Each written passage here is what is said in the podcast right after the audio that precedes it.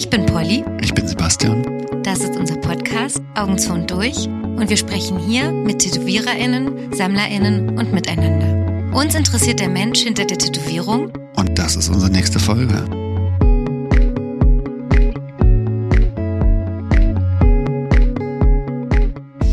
So, Freunde, ich fange jetzt an. Ich mache heute eine ganz, ganz langsame und gut durchdachte Ansage. Denn wir haben. Hörst du auf zu rascheln? Denn wir haben einen äh, neuen Gast vor uns sitzen. Man würde wahrscheinlich über ihn sagen, dass er ein Traditionalist ist, aber es gibt ein ganz schönes Interview, in dem sagt er, ich glaube, es ist nicht das eigene Zitat, aber äh, ja, es ist sozusagen von jemandem zitiert, dass Tradition nicht ist, die Asche zu huldigen, sondern die Flamme aufrechtzuerhalten.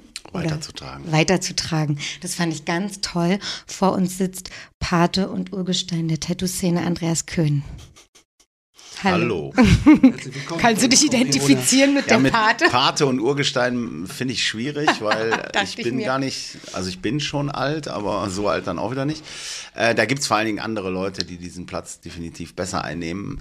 Ähm, ja, aber der äh, tatsächlich, den Spruch mochte ich immer sehr gerne, weil ähm, Tradition so ein äh, schwieriges Wort ist. Ähm, vor allen Dingen, wenn es, wie gesagt, äh, nur darum geht, dass man der Asche huldigt. Also einfach nur sozusagen sich ständig auf Tradition beruft, anstatt darüber nachzudenken, dass die ähm, Tradition auch stirbt, wenn, oder Tradition ist auch so. Aber ich sag mal so, wenn man jetzt das Tätowieren, wenn blöd gesagt das Tätowieren sich nicht verändern würde, dann wäre es irgendwann tot. Ne? Also ich sag mal, alle, ich sag mal, Subkulturen, die sich nicht verändert haben, sterben irgendwann daran, weil sie sich totlaufen. Ne? Das heißt, ähm, solange da was passiert und sich verändert, äh, lebt es ja auch weiter. Es ist ja auch komisch, wenn ein 20-Jähriger dasselbe machen würde wie ein 50-Jähriger.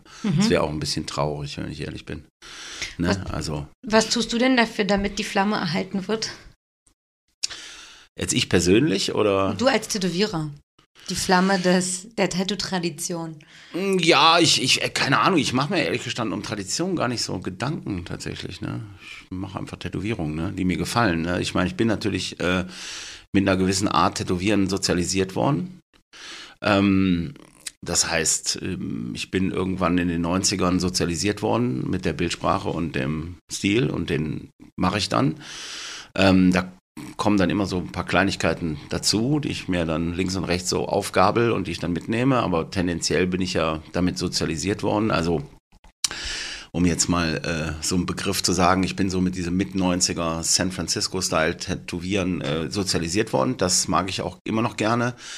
Ähm, und natürlich kommen da immer Sachen dazu, ne, die mir irgendwo gefallen, die nehme ich mit.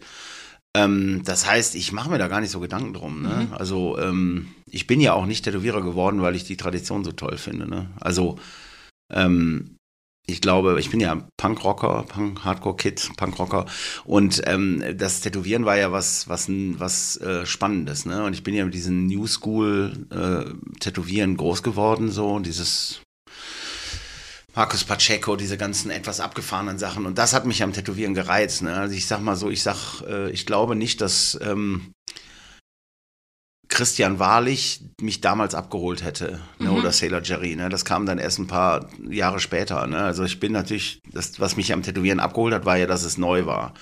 Also das Tätowieren, was ich kannte, das war dieses klassische schwarz-grau Biker-Tätowieren. Fand ich auch cool. Aber ähm, das war ja was ganz anderes. Ne? Ich meine, ich war ein Punkrock-Kid und ich bin zum Tätowierer gegangen und da saßen dann, ich sag mal, ein Rocker und hat mich tätowiert. Ich habe ja keinerlei Bezug zu dem gehabt. Ne? Also ich meine, vielleicht noch, dass ich auch Black Sabbath mag, aber das war dann auch schon. Ne? Der konnte mit mir nichts anfangen, ich mit dem nichts. Und äh, was mich ja dann so richtig gekickt hat, war, als ich dann äh, gemerkt habe, dass es da ja auch Tätowierer gibt, die aus einer anderen Ecke kommen. Wie zum Beispiel mein Mentor Marcus Pacheco, das ist ein amerikanischer Tätowierer, der war ähm, ähm, Punkrocker, Skinhead war der. Das war der hier, der Begründer von diesen Sharp Skinheads. Das ist seine Erfindung gewesen. Und der, äh, als ich dann so Bilder von ihm auch gesehen habe, das Lustige ist von seinen Arbeiten, aber auch von ihm, habe ich gemerkt, ey, das ist, da habe ich einen Bezug zu. Ne, das ist halt ein Typ mit kurzen Haaren, der hat Tattoos, der hört Punkrock, Hardcore. Und das hat mich halt abgeholt. Ich kann jetzt nicht wirklich sagen, dass ich weiß nicht, ob Christian Wahrlich mich jetzt dazu Ja. wenn ich nur dessen Sachen gesehen habe, ich gedacht hätte, boah, geil, ich will Tätowierer werden. Tatsächlich ist ja dieses, diese, dieses Wiederkommen von traditionellem Tätowieren, das ist ja, ähm, ja, so Anfang der 90er passiert. Ne? Also es ist ja gar nicht so, als ob es immer da gewesen wäre. Mhm. Ne? Also so, ne, das kam diese New School-Bewegung Anfang der 90er mit dem ganzen Chrom und dem ganzen Zeugs. Das hat dann die Leute abgeholt, Leute aus Punkrock, aus dem Hardcore, aus, aus Subkulturen abgeholt. Und dann kam irgendwann diese neue Welle von so diesem Wieder, der Wiedergeburt von diesem traditionellen Tätowieren. Und das hat uns natürlich dann alle erwischt. Aber ähm, wenn ich ehrlich bin, ich wäre wahrscheinlich kein Tätowierer geworden, wenn es nur die Bilder von Christian Wahrlich gegeben hätte. Mhm. Sag ich jetzt ehrlich gestanden einfach im Nachhinein. Weil die Stilistik dich gar nicht angefixt hat. Ja, ich, was, was, ich meine, du bist halt Anfang 20, du möchtest ja nicht, du möchtest ja was Neues machen. Ne? Mhm. Also ich finde, das ist immer so ein Jugend muss was neu machen. Die Alten müssen sich darüber ärgern. Ne? Das gehört einfach, ne? Generationskonflikt gehört ja einfach dazu. Ne? Und das sehe ich ja genauso. Ich finde es auch manchmal traurig, wenn ich sagen wir mal, eine Hardcore-Band höre oder eine Punk-Band höre von 20-Jährigen und die klingen genau wie die Band, die ich 1987 gut fand. Da mhm. denke ich mir so, alter Schwede.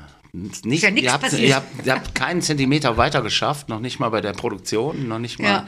Und das äh, finde ich, das gehört ja dazu. Ich finde, das gehört einfach äh, zu jeglicher Entwicklung dazu. Ne? Welche Entwicklung findest du gut, die du in der Tattoo-Szene beobachtest? Was war die letzte, die du wirklich gut fandst? Boah, es gibt, also ganz ehrlich gestanden, mache ich mir da gar nicht so äh, Gedanken drüber. Ne? Ähm, ich finde viele Sachen super. Es gibt Sachen, die ich kacke finde, aber die finde ich jetzt auch nicht unbedingt kacke, weil die ähm, stilistisch ähm, mich nicht ansprechen, sondern weil ich einfach denke, die sind technisch nicht gut. Ne? Wenn ich eine Tätowierung sehe, wo ich jetzt schon weiß, dass die in zehn Jahren scheiße aussieht, dann ist das ja kein gutes Tätowieren. Da muss man ja auch nicht, also dann tut's mir ja leid. Ne? Das kann ja noch so gut gemacht sein und gut gemeint sein, aber es ist ja trotzdem Kacke. Mhm. Ne, also ist ja am Ziel vorbeigeschossen. Aber also, beziehst du es jetzt auf einen Stil? Oder ja, es gibt ja Stile. Eine Technik von einem bestimmten Tätowierer? Nee, es gibt schon, es gibt ja auch Stile, die nicht funktionieren. Einfach, die generell nicht gut altern. Mach mal Beispiele. Ja, ich sag mal so, ich sag mal so, ich sag mal so, so richtig krasser Farbrealismus. Das ist halt einfach eine Sache, die ist halt aufgrund von einfach technischen Gegebenheiten nicht dazu gemacht, dass die ewig hält. Aquarell. Ach, Aquarell muss ich sagen, finde ich gar nicht so problematisch, weil meistens ja die Aquarell-Tätowierung ja, das, dieses Aquarell-Ding, also diese Farbklecks im Hintergrund sind meistens im Hintergrund. Also du hast ja oft dann eine, eigentlich eine, ich sag mal, linienbasierte ähm, illustrative Tätowierung und dann hast du ein paar Farbplätze dahinter. Und, und die, die, werden halt weniger. Und die werden dann halt weniger, aber oft bleibt ja dann trotzdem äh, eine, eigentlich eine solide Tätowierung. Ne? Mhm. Also ich meine, solange das ja irgendwie illustrativ ist und linienbasiert ist oder mit Schwarz oder so, da bist du ja auf der sicheren Seite. Ne? Mhm. Also das ist ja.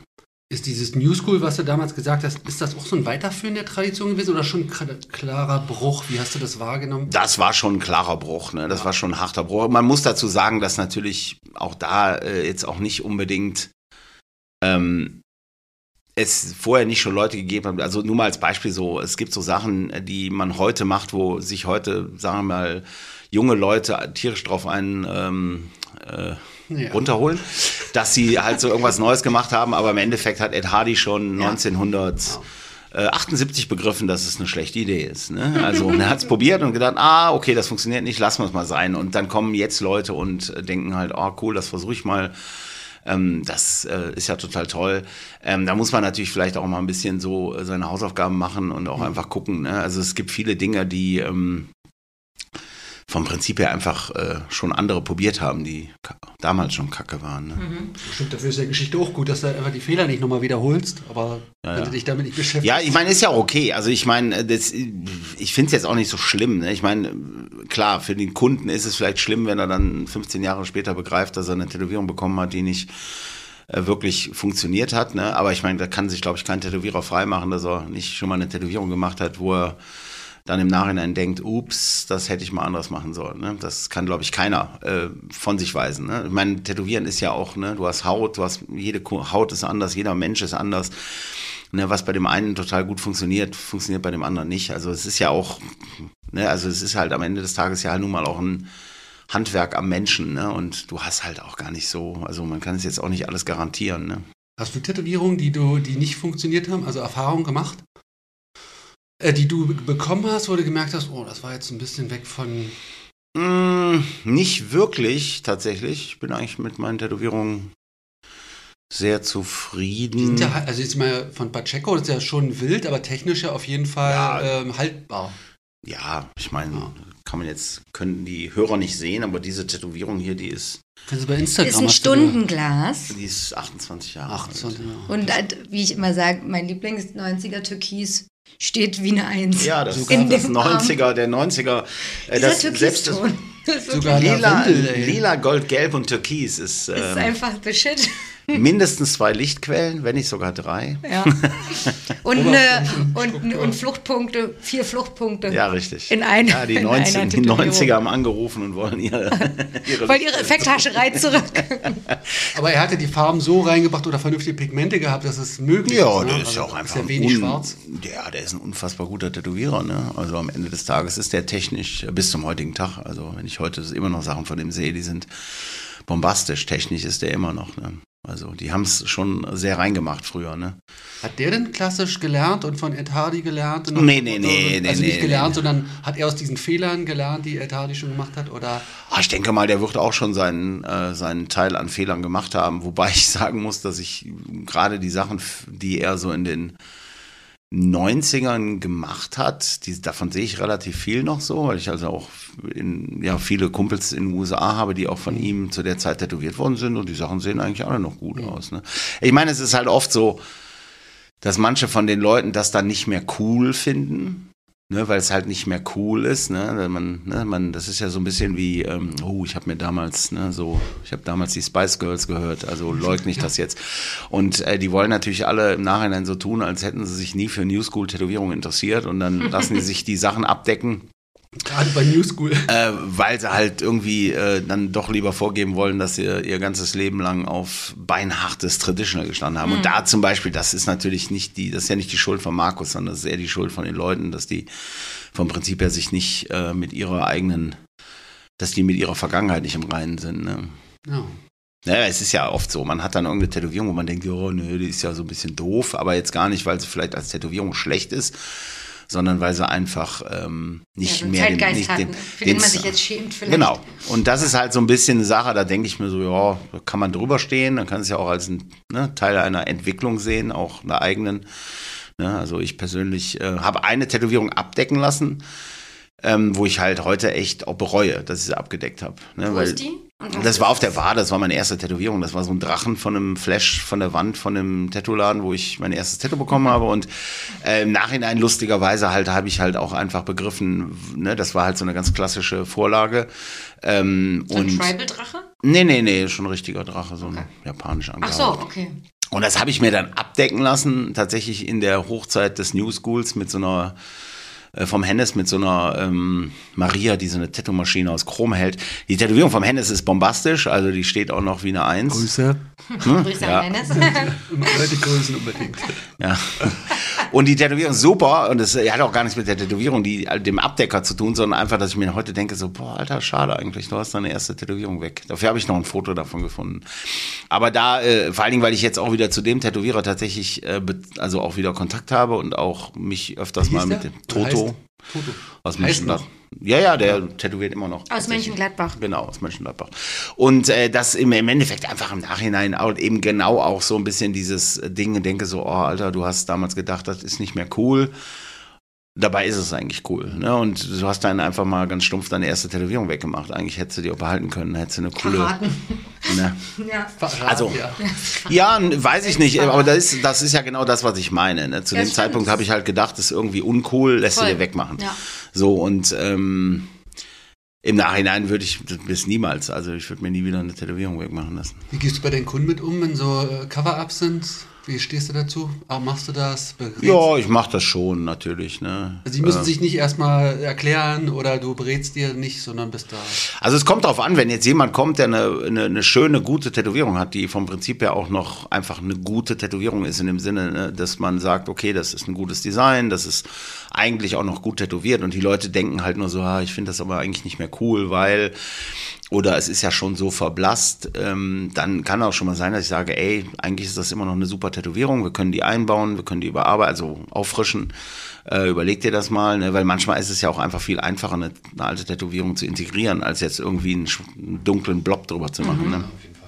Wobei bei mir ist halt oft so, ich habe halt oft so nicht so große japanische Sachen mache oder sehr große äh, andere Tätowierungen mache, dann ist es natürlich oft so, dass es einfacher ist, die Sachen ein, äh, abzudecken, weil die dann einfach auch nicht ins Konzept passen. Ne? Mhm. So, ne, dann versuchst du es schon mal. Ne? Auf der anderen Seite ist es auch manchmal schon, dass ich den Leuten sage, pass auf, lass es einfach da, weil ganz ehrlich, wenn ich dir das abdecke, dann mache ich dir dein ganze, das ganze andere Tattoo kaputt. Ne? Also ich habe einen Kunden zum Beispiel, der hat fast einen kompletten japanischen äh, Bodysuit von mir. Ähm, und der hat halt ein großes Treibel auf der Schulter gehabt. Und dann ging es halt darum, ob wir ähm, bei seinem Backpiece halt äh, das abdecken. Aber die komplette Tätowierung wäre komplett anders geworden, wenn es ein Abdecker gewesen wäre. Ne? Hätte ich da unglaublich dunkle Blumen oder was auch immer drüber machen müssen. Das hätte die komplette Tätowierung halt total verändert. Und gerade wenn du so ein Ganzkörperkonzept hast und musst dann ja so ein Cover ab, dann Ja. musst du ja, ich meine, ich mache ja dann nicht eine Stelle dunkel und den Rest Nee, hell, genau. sondern Also dann, man muss ja ausgewogen Ne, dann machst du halt, okay, dann fängst du auf Ja. einmal überall an am Körper super dunkle Dunkle Blumen Stellen. einzubringen. Ja. Und da habe ich auch gesagt, ey, lass einfach das Treibel drin und dann fertig. Ne? Wie hast du gemacht? Dann so eine Linie drumherum gelassen oder alles Nö, dahinter ich hab den? Hintergrund leicht dran schattiert. Es war aber auch, hat super funktioniert. Ne? Der hat einen, einen großen Tiger auf dem Rücken und der Tiger windet sich so ein bisschen um das Treibel. Hat super funktioniert. Ähm, und das hatte auf jeden Fall das bessere Ergebnis, als wenn ich dem jetzt so einen super dunklen Fleck drüber gemacht hätte. Ne? Ich bohre trotzdem nochmal nach, welche Entwicklung findest du richtig geil?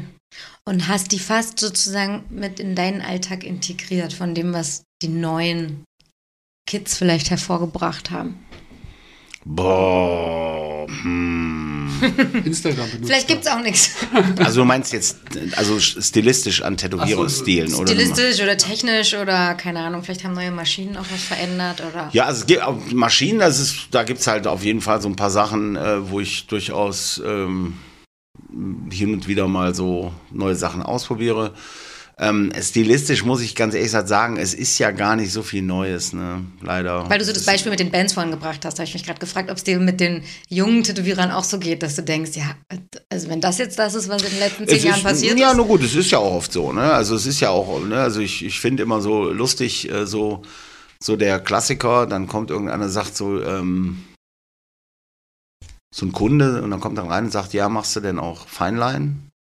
Kannst du sowas auch? Wo ich mir denke, so, ich habe ja früher nichts anderes gemacht. Ne? Also als ich angefangen habe zu tätowieren, habe ich äh, nichts Größeres als eine Dreier benutzt. Ne?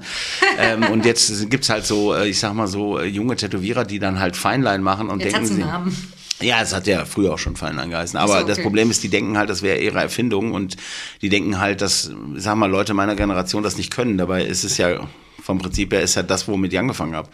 Ne, ich weiß noch, als ich meine erste Fünfer gelötet hatte, hat der Typ, der mir das gezeigt hat, gedacht, ich wäre ein Trottel. Was willst du denn mit so einer riesen Nadel? Ne? So, so, ne? so und ähm, ähm, das ist ja so, das, das ist manchmal natürlich so dieses Ding, äh, ähm, vieles von dem, was ja jetzt neu kommt, ist ja gar nicht neu. Ne? Was ist denn neu? Oder gibt es was, was dich wirklich im, dir imponiert hat? Ja, es gibt so, es gibt natürlich, ich meine, diese ganzen illustrativen, äh, Illus- Illustrati- illustrativen Tätowierungen, ne, also so, äh, die halt sich wirklich gar nicht mehr so, ähm, so an so klassische Tätowier, ähm, Sprache halten, ne, also, ähm, boah, ich sag mal so ein Mark Halbstark zum Beispiel, ne, sowas zum Beispiel. Ähm, ich meine, der, der arbeitet natürlich mit einem klassischen, ich sag mal, der arbeitet natürlich auch mit Linien und alles. Also das ist ja schon ein super solides äh, äh, Handwerk.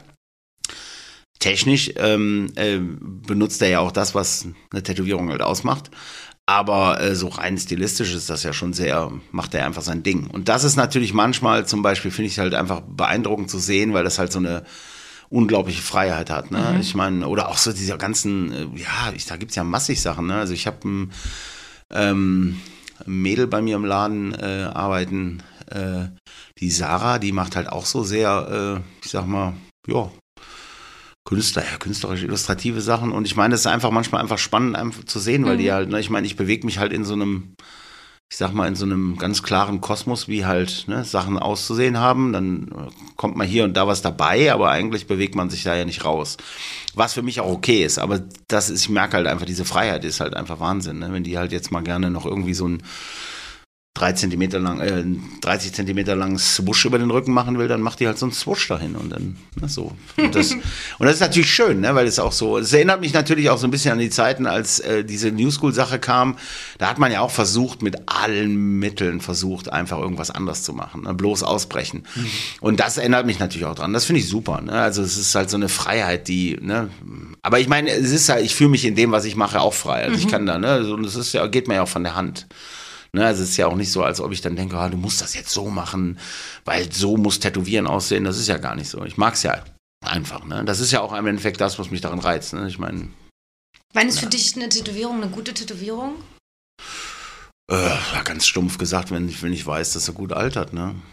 Also, also okay, ich, schon die Nachhaltigkeit auch. Ja, nur, eigentlich nur. Ne?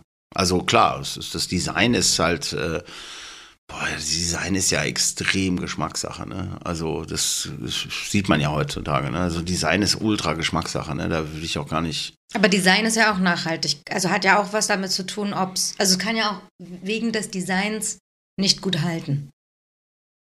Zu klein, zu detailliert. Zu ja, aber das, nee, das, das sind aber, das ist für mich Technik. Ne? Okay. Also das ist ja Alterung, ne? Also das ist Technik. So, ne? Das Design meine ich jetzt so rein das Design. Wenn ich jetzt sage, okay, ich mache halt, keine Ahnung, ähm, ich, ich nehme mal diese ganzen äh, Ignorant Style oder so Sachen halt, dieses ganze einfach irgendwie was hinskribbeln und dann tätowieren. Ähm, da kann man sich ja absolut über das äh, Design streiten, mhm. ne? Und das finde ich halt auch ehrlich gestanden einfach sinnlos, mich darüber zu streiten. Das müssen die Leute ne, sich darüber. Ne? Äh, ähm, das ist ja jedermanns Gesch äh, Geschmack, aber im Endeffekt, ob die Tätowierung dann gut altert oder nicht, das ist halt das, was den Tätowierer ja interessieren muss. Ne? Also wenn ich eine Tätowierung mache, die in 20 Jahren scheiße aussieht, dann habe ich halt meinen, Job verkackt. Ne? Ganz ehrlich. Also es ist ja das Einzige, was zählt. Ne? darüber nachzudenken, äh, wie die Tätowierung angelegt ist. Ne? Ich meine, klar, es gibt Tätowierungen. Ich habe auch selber Tätowierungen am Körper, von denen ich weiß, dass die nicht gut altern werden.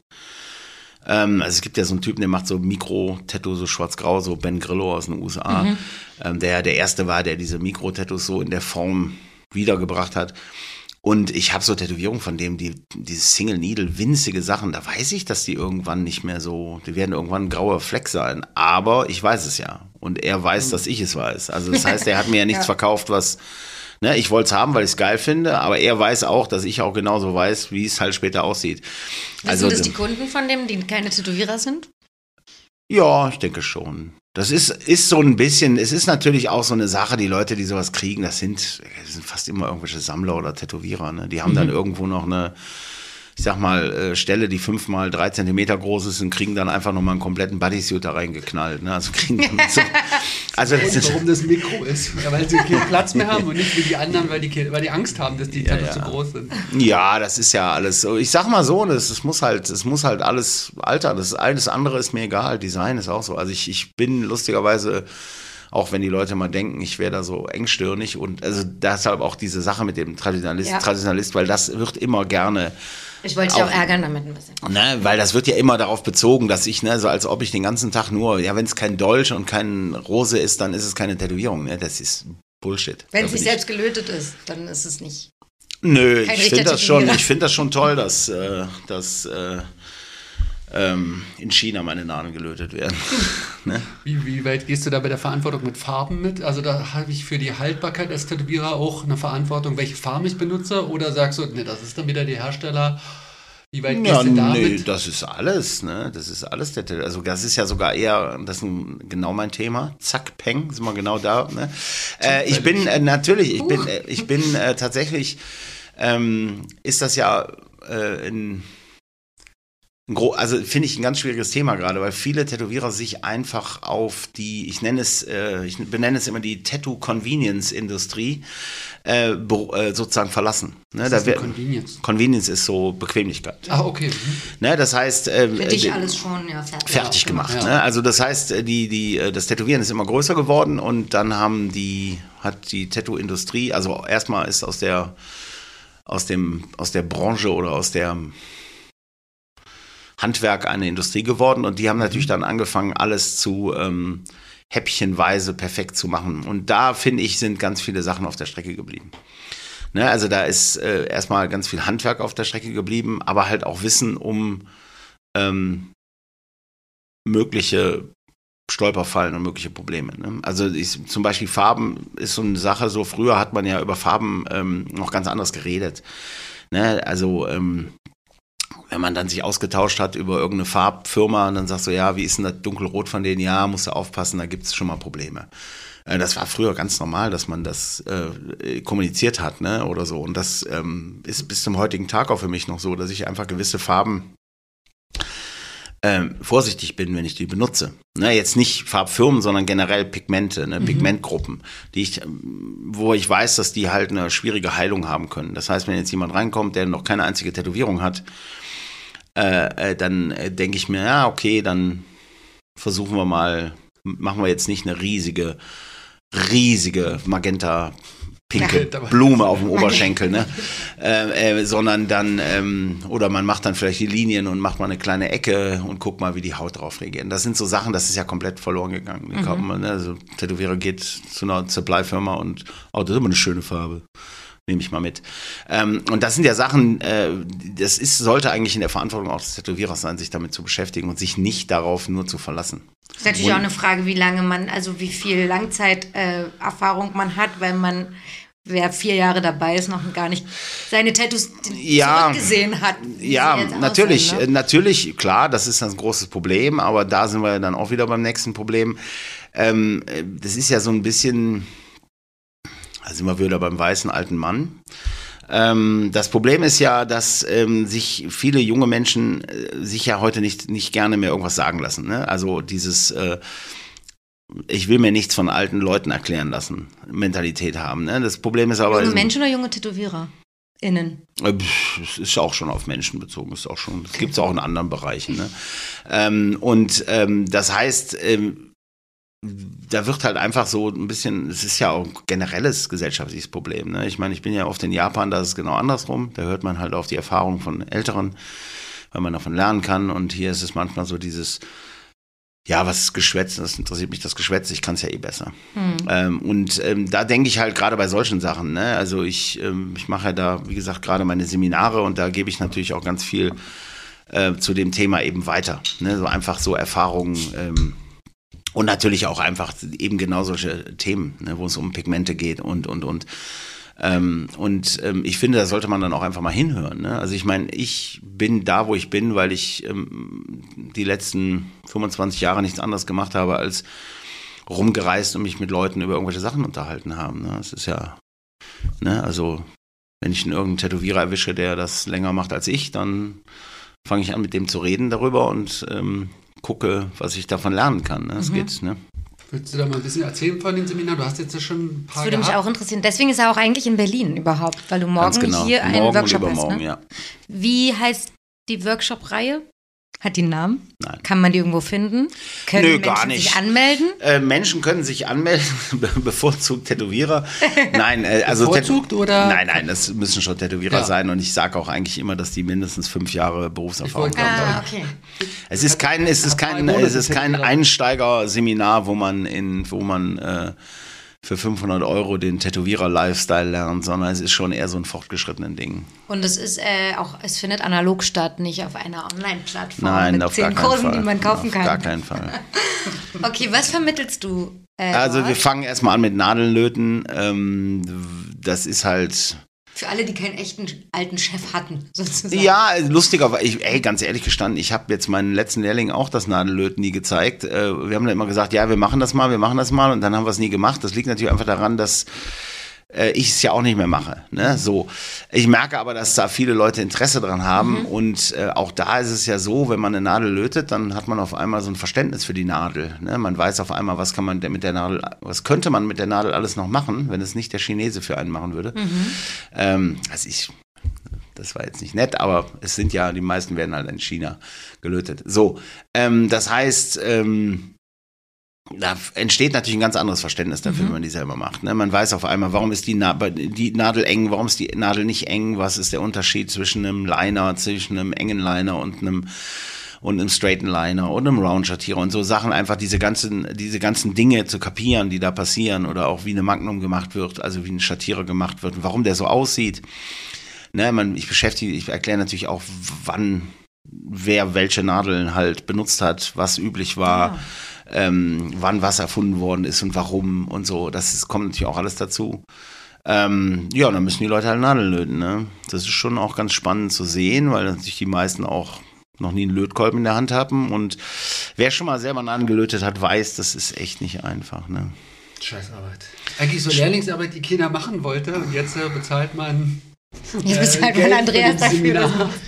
Dass- Nee, aber es ist ganz Nee, ehrlich gestanden, ich würde mal sagen, dass 99 Prozent der Leute, denen ich das zeige, danach keine Nadel löten Nee, mehr. denen geht's ne? ja um es geht, Verständnis, ey, es, ne? es, es ist, äh, Das und Werkzeug zu kennen. Es ist halt so, ne, äh, ich, ich finde halt, ich bin halt, ich sag mal blöd gesagt, im- ich bin ein Nerd. Ich möchte alles wissen. Mhm. Ne? Und genauso wie es Nerds gibt für Star Wars, gibt es halt auch Nerds für Tätowieren. Und den, ne, ich, ich weiß so viele Sachen über das Tätowieren, die ähm, mir nichts bringen in meinem täglichen Beruf und die mir auch nie wieder was bringen werden. Ja. Ne, so, aber ich finde es interessant. So, und ich finde es halt einfach cool, gerade weil es ja auch mein Beruf ist. Ne, und vielleicht ist irgendwann die eine Information dann doch. Äh, und die Leute kriegen ja einfach ein anderes Verständnis für ihr Werkzeug. Ne? Ja. Ein anderer Teil ist auch Maschinenkunde. Ähm, Ich wollte gerade fragen, das heißt, da, es könnten jetzt auch Leute kommen, die einfach sonst jeden Tag ihre Cartridge auf ihren Pen stecken. da sind Leute dabei, die tatsächlich keine. Das also ich glaube, dass, ich meine, in dem Cartridge vorne drin ist ja auch eine gelötete Genau. Nadel, so.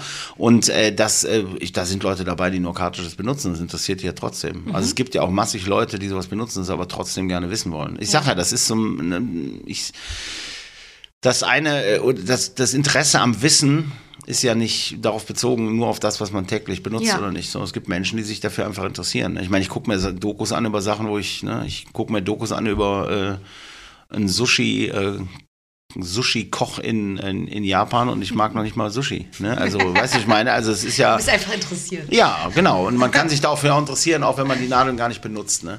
Äh, Und es hat ja trotzdem, es ist ja, hat ja trotzdem was von Verständnis zu tun. Ja, ich meine, du voll. siehst ja trotzdem, was da passiert. Du siehst auf einmal, oh, guck mal, darum sieht die Nadel so aus und darum passiert das, darum ist das so. Und was könnte ich alles damit machen? Ne? Mhm. Sind, also ich sehe ja richtig wie bei den Leuten dann so, oh, das ist darum. Ah. Und die haben auch einen riesen Spaß dran. Ne? Ich meine, es ist ja auch ein praktischer Teil. Die sitzen dann da schon auch ein paar Stunden und löten Nadeln ne? und haben dann halt auch. Wie Äh, viele Jahre geht denn das? Hm? Wollte ich gesagt, du hast jetzt äh, Nadellöten, Pigmente vielleicht noch mal. also es sind meistens so, es sind meistens so neun bis zehn Stunden. Oh, ja, ja. Achso, ein Tag. Wie, Tag, wie ja. viele Leute hast du da? Maximalzahl oder wie? Ah, so, das kann alles zwischen fünf und sieben Ah, okay. sein. Also gemütliche Runde. Aber So eine gemütliche Runde ist auch immer super nett. Ne? Also es sind ja, also was ich halt auch schön daran finde, dass sich da tatsächlich auch oft so äh, Leute ähm, einfach begegnen. Ne? So, also ist auch wieder so ein bisschen so ein Austausch entsteht da und machen danach auch immer für jedes Seminar so eine WhatsApp-Gruppe, wo dann halt auch nochmal Fragen gestellt werden können und so, wo ich halt, und ich merke ja auch, dass da richtig bei vielen Leuten dann so richtig Interesse aufkommt. Ne? Die fangen dann an, sich Sachen zu bestellen, weil sie es dann doch machen wollen und so. Ja. Also Maschinenkunde ist auch dabei ähm, und da geht's natürlich hauptsächlich um Spulmaschinen, wobei man, wobei ich halt auch so ein bisschen auf Rotaries eingehe, aber jetzt nicht, ich bin jetzt kein Experte für Rotaries. Ähm, aber natürlich versuche ich so zu erklären, warum Rotaries, was an Rotaries anders ist als an Spulmaschinen. Also das heißt, warum die anders sind, was die Vor- und Nachteile von Rotaries sind und was die Vor- und Nachteile von Spulmaschinen sind. Äh, redest du über Direct Drive oder auch diese ganzen Alles Hybrid-Sachen? Nimmst du alles mit rein? Ja, natürlich, klar. Also es geht halt natürlich größtenteils einfach um den Unterschied äh, der Antriebsart und was das für Auswirkungen auf die Kraftübertragung hat.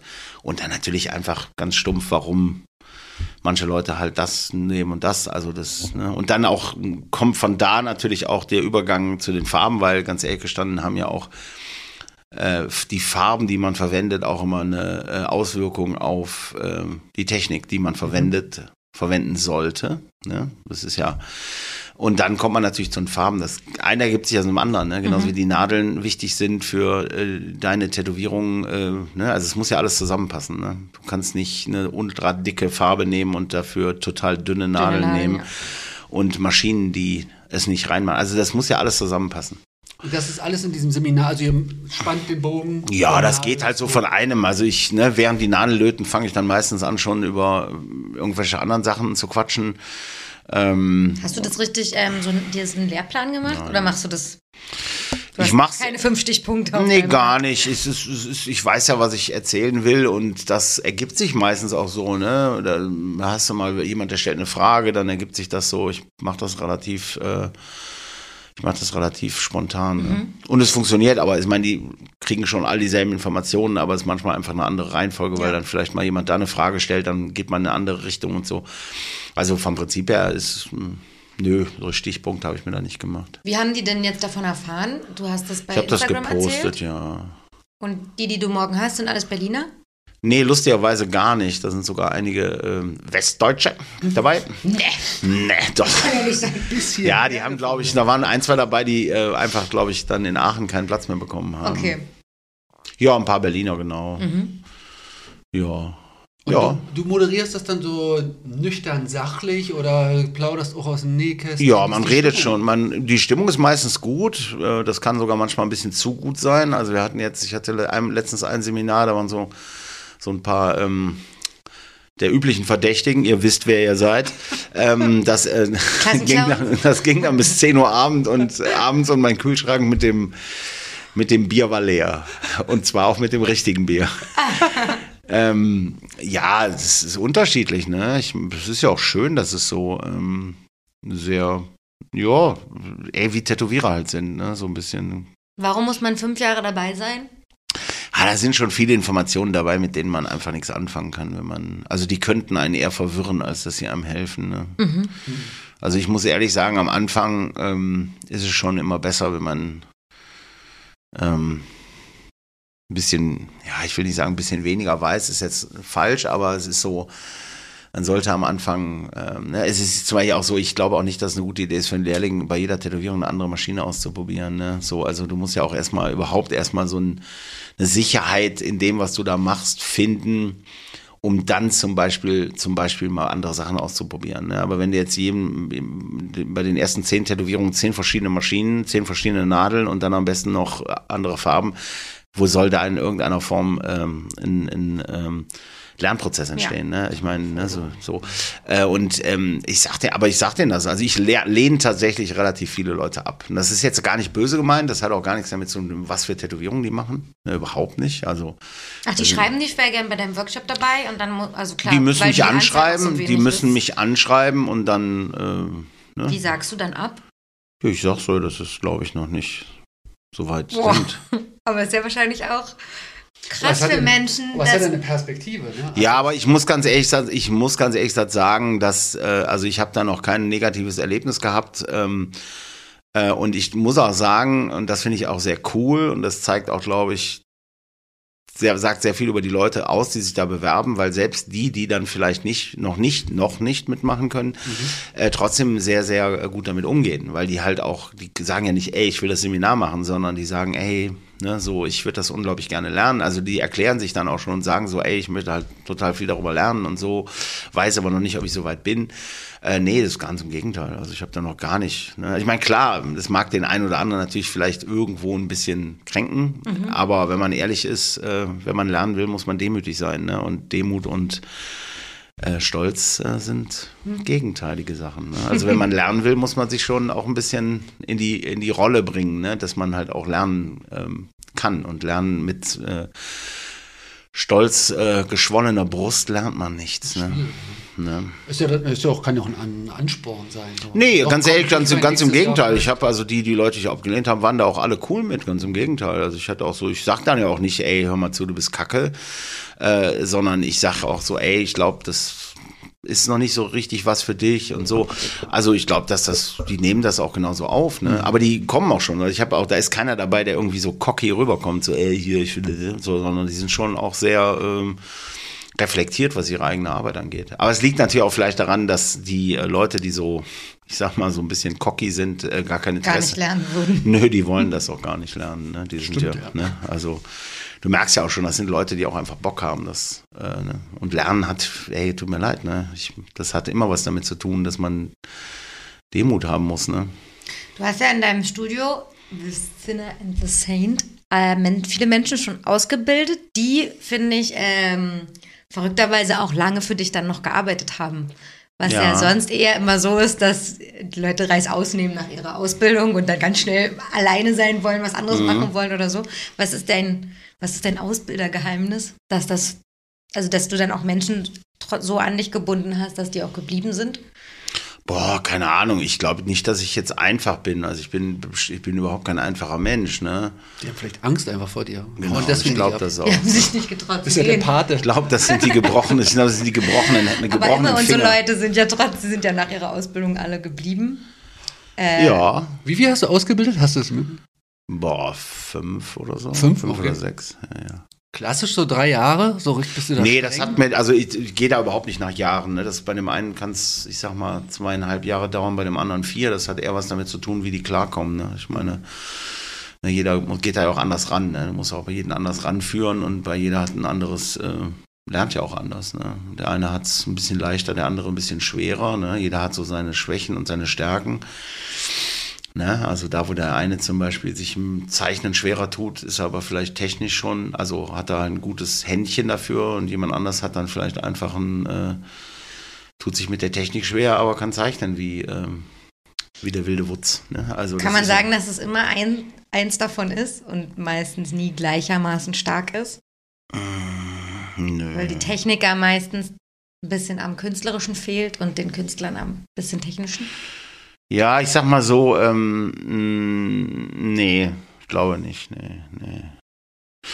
Nee, es hat auch, also ich glaube, dass das so, äh, ne, dass ich, also was ich halt witzig finde, ist es ja auch so, es gibt ja auch manchmal dieses Ding, dass zum Beispiel so, also ich finde im Tätowieren lernen ist es ja so, dass manche Dinge, die, ähm, es macht irgendwann Klick, ne, ich sag mal Linien ziehen, ne, so du, du, du eierst da rum und ziehst Linien und weißt keine Ahnung, was du da machst und irgendwie passiert nichts und dann kommt irgendwann der Moment, wo du dann auf einmal Klick macht und danach machst du die geilsten Linien.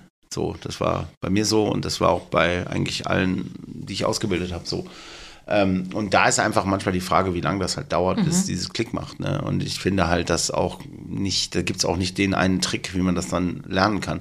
Aber ähm, und das kann zum Beispiel dann ähm, sein, dass der eine halt super technisch wird, ne? also ein super technischer Tätowierer wird. Aber das liegt auch oft so ein bisschen an der, an der, an der, an der generellen Ausrichtung. Es gibt halt Menschen, die unglaublich so ähm, ähm, pingelig sind, ne? Mhm. alles total ordentlich machen und dann, ne? und ich, also finde das zum Beispiel im Tätowieren total spannend. Es gibt ja Menschen, die sehr, sehr ordentlich tätowieren und dann gibt es ja Menschen, die so ein bisschen loser, also ein bisschen so Wilder, locker. wilderer, lockerer tätowieren. Ähm, und ähm, das funktioniert ja beides, ne? Und das muss ja im Endeffekt, ähm, muss das ja nur, es muss irgendwie dann, du musst es halt in die richtige Bahn lenken. Ne? Also ich habe das bei mir zum Beispiel gemerkt, ich bin jetzt nicht so der allergrößte Pingel.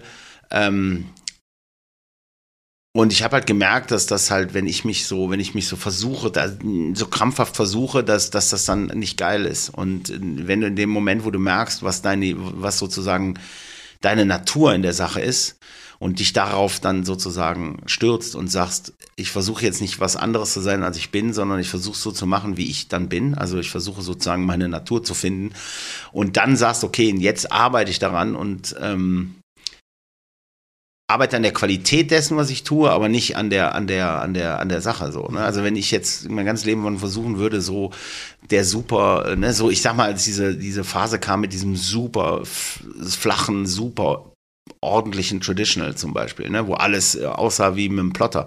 Ey, das ist ein, das, das ist nichts für mich. Sorry, das ist, das, das ist eine Strafaufgabe für mich. Ne? Wobei ich jetzt auch zum Beispiel früher super viel so sehr ähm, technische Linien Sachen gemacht habe, so super viel Schriften mit super Feinleinschriften und so gemacht. Das ist, ist schon nicht, dass mir das nicht liegt, aber das hat mich eher so richtig, äh, keine Ahnung, das hat mich äh, äh, überhaupt nicht, äh, das, das war wie eine Strafaufgabe für mich. Ne? Diese, diese, diese, diese Sachen, diese super pingeligen Sachen. Und als ich dann gemerkt habe, was halt so, ne, wo halt meine, meine, meine Stärke liegt, oder auch beim Zeichnen, ne? der eine zeichnet total langsam und total ordentlich und ich bin so einer, ich nehme mir einen Edding, äh, Entschuldigung, einen roten, ähm, Hat er hat das Wort gesagt. Filzer?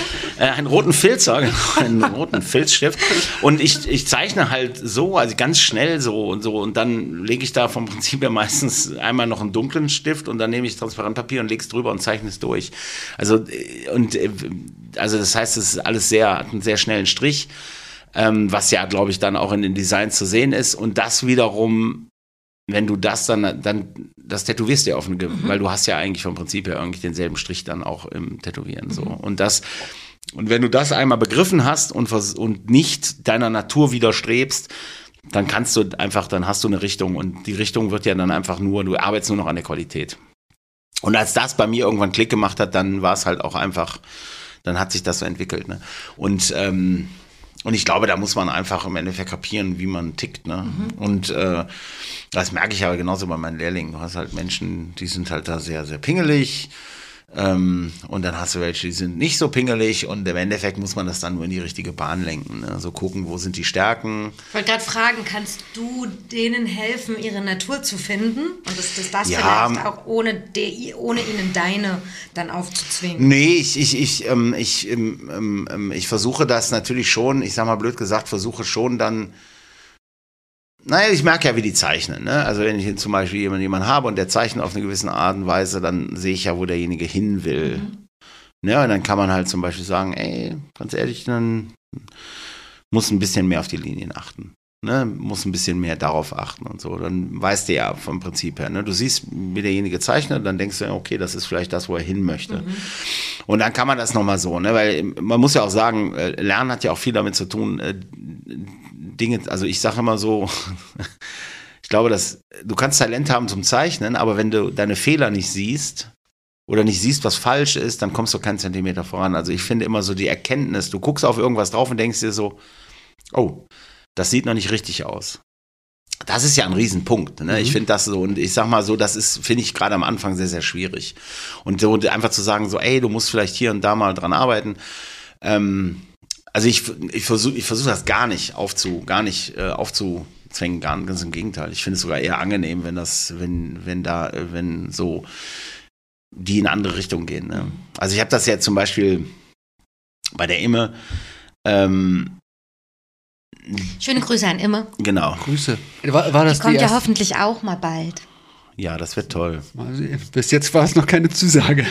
Sie hat noch nicht zugesagt, aber wir haben ja, angefragt. Die ist, die so ist nicht.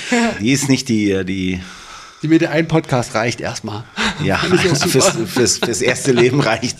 Nee, ähm, äh, nee, die war nicht mein äh, erster Lehrling. Die immer habe ich zeitgleich ausgebildet mit dem Stefan. Und die beiden so waren sozusagen meine zweiten. Ich hatte davor noch schon mal einen.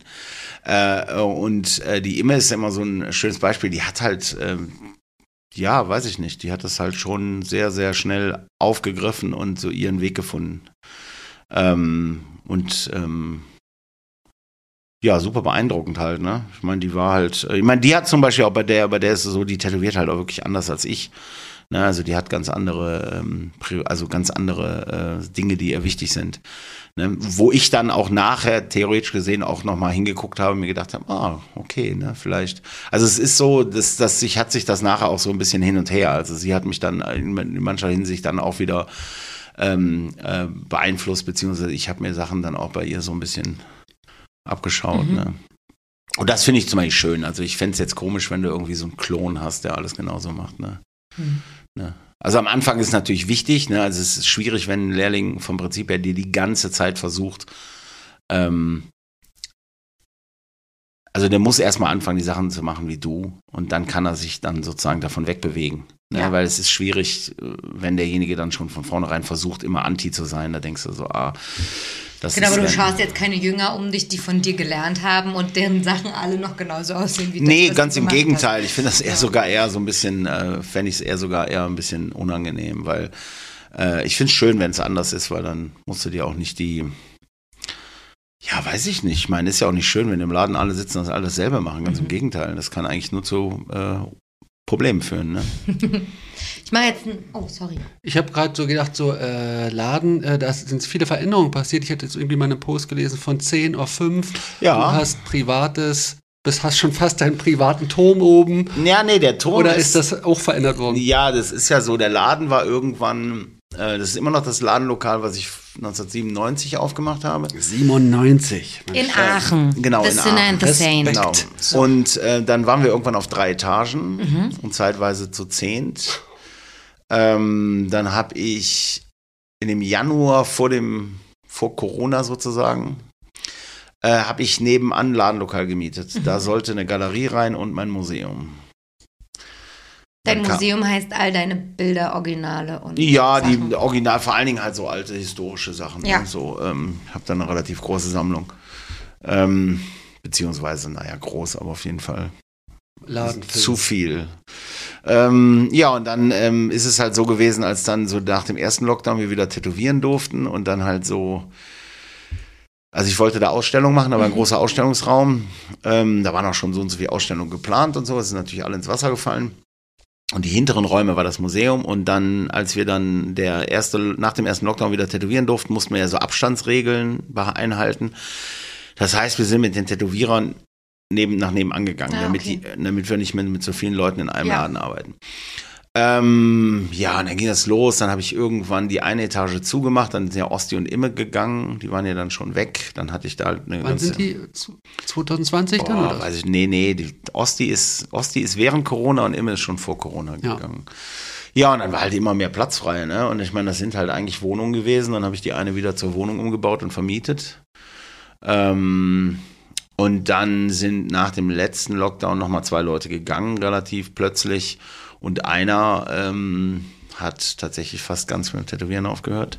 Tatsächlich. Durch auch, ich sag mal, ne, das ja. finanzielle Einbußen. Nee, ich, äh, ey, das ist halt eine, ne, so Familienvater und ich meine, ey, Corona hat, glaube ich, auch viele Selbstständige sehr, Gebeutelt. äh, ja und auch vor allen Dingen einfach, ich meine, ganz ehrlich gestanden, wenn du 20 Jahre lang selbstständig bist und hast immer ähm, sozusagen deine Familie damit ernähren können und auf einmal nimmt jemand dir die Möglichkeit zu arbeiten. Das Mhm. kann einen auch schon ganz schön, ähm, ich sag mal, das Hirn ficken, Ja. wie man im Neudeutsch sagt. Ja. Das kann einen ja auch schon ganz schön äh, verunsichern. Ja. Da muss man, finde ich, auch, äh, da muss man auch erstmal verdauen. Ne? Was ist die Alternative bei ihm? Hat sie eine Festanstellung also gesucht? einen normalen Jobs gesucht. Normalen. Ja, ja. Hat es dich verunsichert?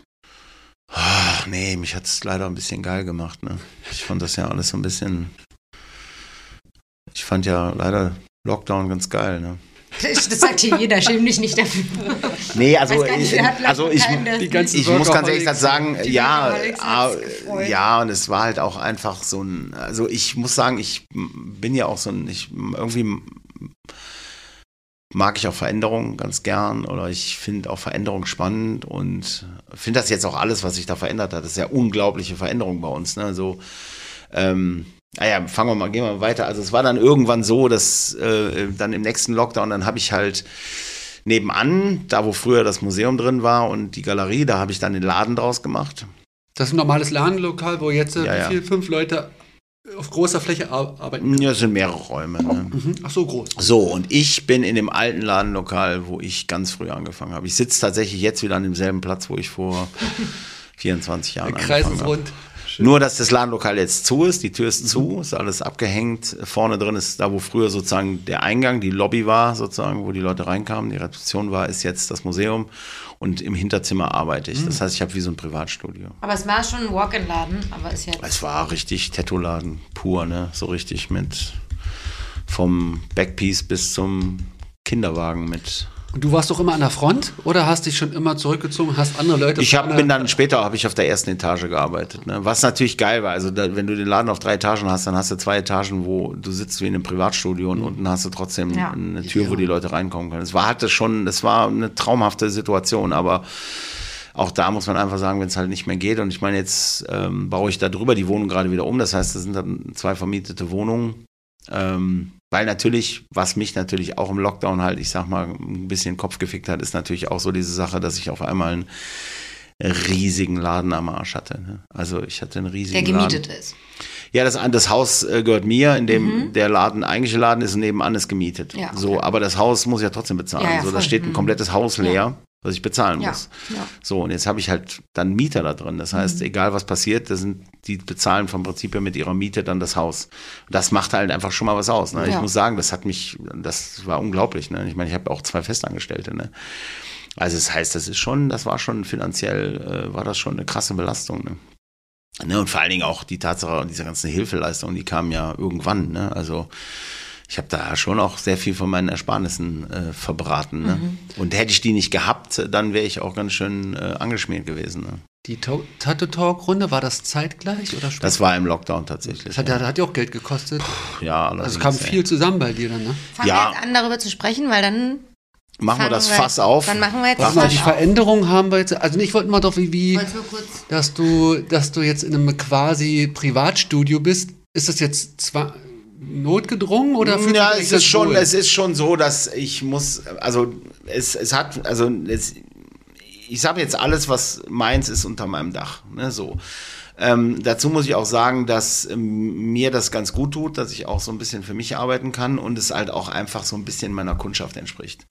Ich mache halt super viel große Sachen. Ich habe halt, ne, das ist ein bisschen anderes Arbeiten ähm, was ich sehr genieße und auch tatsächlich auch ähm, meine Kundschaft auch sehr genießt. Ne? Das ähm, nicht, weil die jetzt so, ich sag mal, elitär sind, sondern einfach so, ich sag mal so, wenn du da einfach mal blöd gesagt den Rücken, äh, wenn ich irgendwie gerade mal wieder so eine Arschritze tätowiere bei irgendeinem japanischen Bodysuit, dann das ist halt einfach angenehm für Ja, die. Leute. Ne? Ja. So, ähm, ich meine nicht, dass ich jetzt keine Wände hätte, die ich aufgestellt habe, das hat ja sonst auch funktioniert, aber ähm, und was ich halt auch gemerkt habe, ähm, es ist natürlich so, wir haben, das ist ein Laden, wo alles tätowiert wird, was äh, kommt. Jetzt natürlich außer irgendwelchen Sachen, die man nicht tätowieren sollte. Aber äh, das heißt, äh, das, äh, und da kommen halt auch Leute rein, von denen ich heute nicht mehr ganz überzeugt bin, ob die überhaupt tätowiert werden sollten. Und äh, ich bin halt so ein Mensch, ähm, ich möchte, dass jeder Kunde sich wohlfühlt. Selbst die Kunden, die ich nicht denke, dass die tätowiert werden sollen. Selbst die sollen sich ja wohlfühlen. Und ich habe halt irgendwann einfach gemerkt, dass ich halt vom Prinzip her mit meiner Kundschaft nicht so umgehe, wie ich umgehe, weil ich ständig halt darüber nachdenke, was die anderen Leute im Raum. Ne? Ah, ja, ja, ja. Ne, also es ist, Denken. ja, und es ist so, keine Ahnung, ich habe dann halt auch so eine Vorstellung, ne, wie davon, wie, wie ich Tätowieren cool finde, ne. Ähm, und ähm, Sag mal ein Beispiel, wie du ja, ich finde Tätowieren ist halt, ey, das, wie- keine Ahnung, ich bin ja nicht Tätowierer geworden, weil ich irgendwie, ähm, ich will halt, ich will halt lachen und ich will halt Scheiße labern und ich will halt dumme Sprüche machen und ich, weil meine Kunden ja auch so sind, ne? Also ich meine, ich, also das funktioniert, super. Ähm, aber wenn natürlich jetzt, aber blöd gesagt, irgendein 19-jähriges Mädchen im selben Raum mit dir ist, dann mache ich eben die Sprüche nicht, dann ma- also mache ich halt, versuche ich halt, ne, möchte gerne, dass die sich wohlfühlt. Und das kann einfach auch dann dazu führen, dass ich den ganzen Tag irgendwie nicht ich bin. Ne? verständlich. Das, ne, das bin einfach so als Mensch, möchte, dass die sich wohlfühlt. Auch wenn ich vielleicht denke, dass die sich gar nicht tätowieren lassen sollte, weil sie gar nicht versteht, was eine Tätowierung ist, wenn man mal ehrlich ist. Ne, Es ist ja ganz oft so, das merkt man ja so, wenn man hört, wie die zum Beispiel, wenn der Tätowierer mit denen redet und man denkt so, wow, du sollst vielleicht gar nicht tätowieren lassen, du weißt gar nicht, was du da gerade machst. Ne, weil die gar nicht kapieren, was eine Tätowierung ist ne, und eigentlich nur damit unglücklich werden können. Ne, Wir, wir müssen das jetzt kurz gerade rücken. Du meinst generell junge Leute, die dann wahrscheinlich in dein Studio kommen, ne? Nicht explizit 19-jährige Mädchen. nö, das ist jetzt. Gilt auch für 90-jährige Jungs. Ja, ich sag mal so, also Gilt es auch ist, wahrscheinlich für 30-jährige es ist, Jungs äh, manchmal. es, es, es mag vielleicht, äh, warum das mit dem Mädchen kam, es mag vielleicht daran liegen, dass ähm, die Tätowierung, die 19, also es ist ja auch nicht generell jedes 19-jährige Mädchen, aber es gibt halt so eine Art von Tätowierungen, die ich für, ja, du- einfach generell eine Art von Kunden, von denen ich denke, die sollten sich nicht tätowieren lassen, ganz ehrlich gestanden. Die nicht kapieren, was eine Tätowierung ist. Ne, also die einfach davor stehen und du denkst dir so, ey, du willst, du redest gerade über Dinge, die eine Tätowierung gar nicht leisten kann. Eine Tätowierung ist kein, also nehmen wir mal an, du kaufst dir ein Poster und hängst es an die Wand. Dann ist das in zehn Jahren, wenn es in deinem Wohnzimmer hängt und da kommt Sonnenlicht rein, dann ist das Poster nach zehn, in zehn Jahren ist das so halb verblichen. Ne? Und wenn Nur selbst ein Blaue fucking, und wenn ein fucking Poster das nicht schafft, wie soll das eine Tätowierung Richtig. schaffen, die in der Haut Ja. ist? Das heißt, du musst ja dann manchmal sagen, so, ey Mädchen oder Junge, ne, es, äh, es liegt, glaube ich, daran, dass, äh, warum vielleicht ich Mädchen gesagt habe, weil Mädchen oft ähm, äh, eben Tätowierungen bekommen, die noch mehr in diese Richtung gehen. Besonders klein, besonders dies, besonders das. Genau, das wollte ne, ich Die Jungs, die sind da, die wo- wollen ja oft ein bisschen gröbere Sachen. Ähm, vielleicht liegt es daran. Und äh, das bezieht sich aber tendenziell gar nicht darauf, ähm, also es gibt auch massig Jungs, die sich nicht tätowieren lassen sollten. Ähm, und das hat auch gar nicht unbedingt was mit dem Alter zu tun. Äh, Es gibt halt auch massig Leute, die älter sind, die das nicht machen sollten, die einfach nicht kapieren. Es ist natürlich einfach so ein bisschen, ähm, ähm, Ich glaube, ich habe Mädchen gesagt, weil ich natürlich bei Mädchen mehr darauf achte, dass sie sich wohlfühlen, weil ich Mhm. das schwierig, schwieriger finde. Ne? Es ist halt, was heißt schwieriger finde? Es ist einfach wichtiger.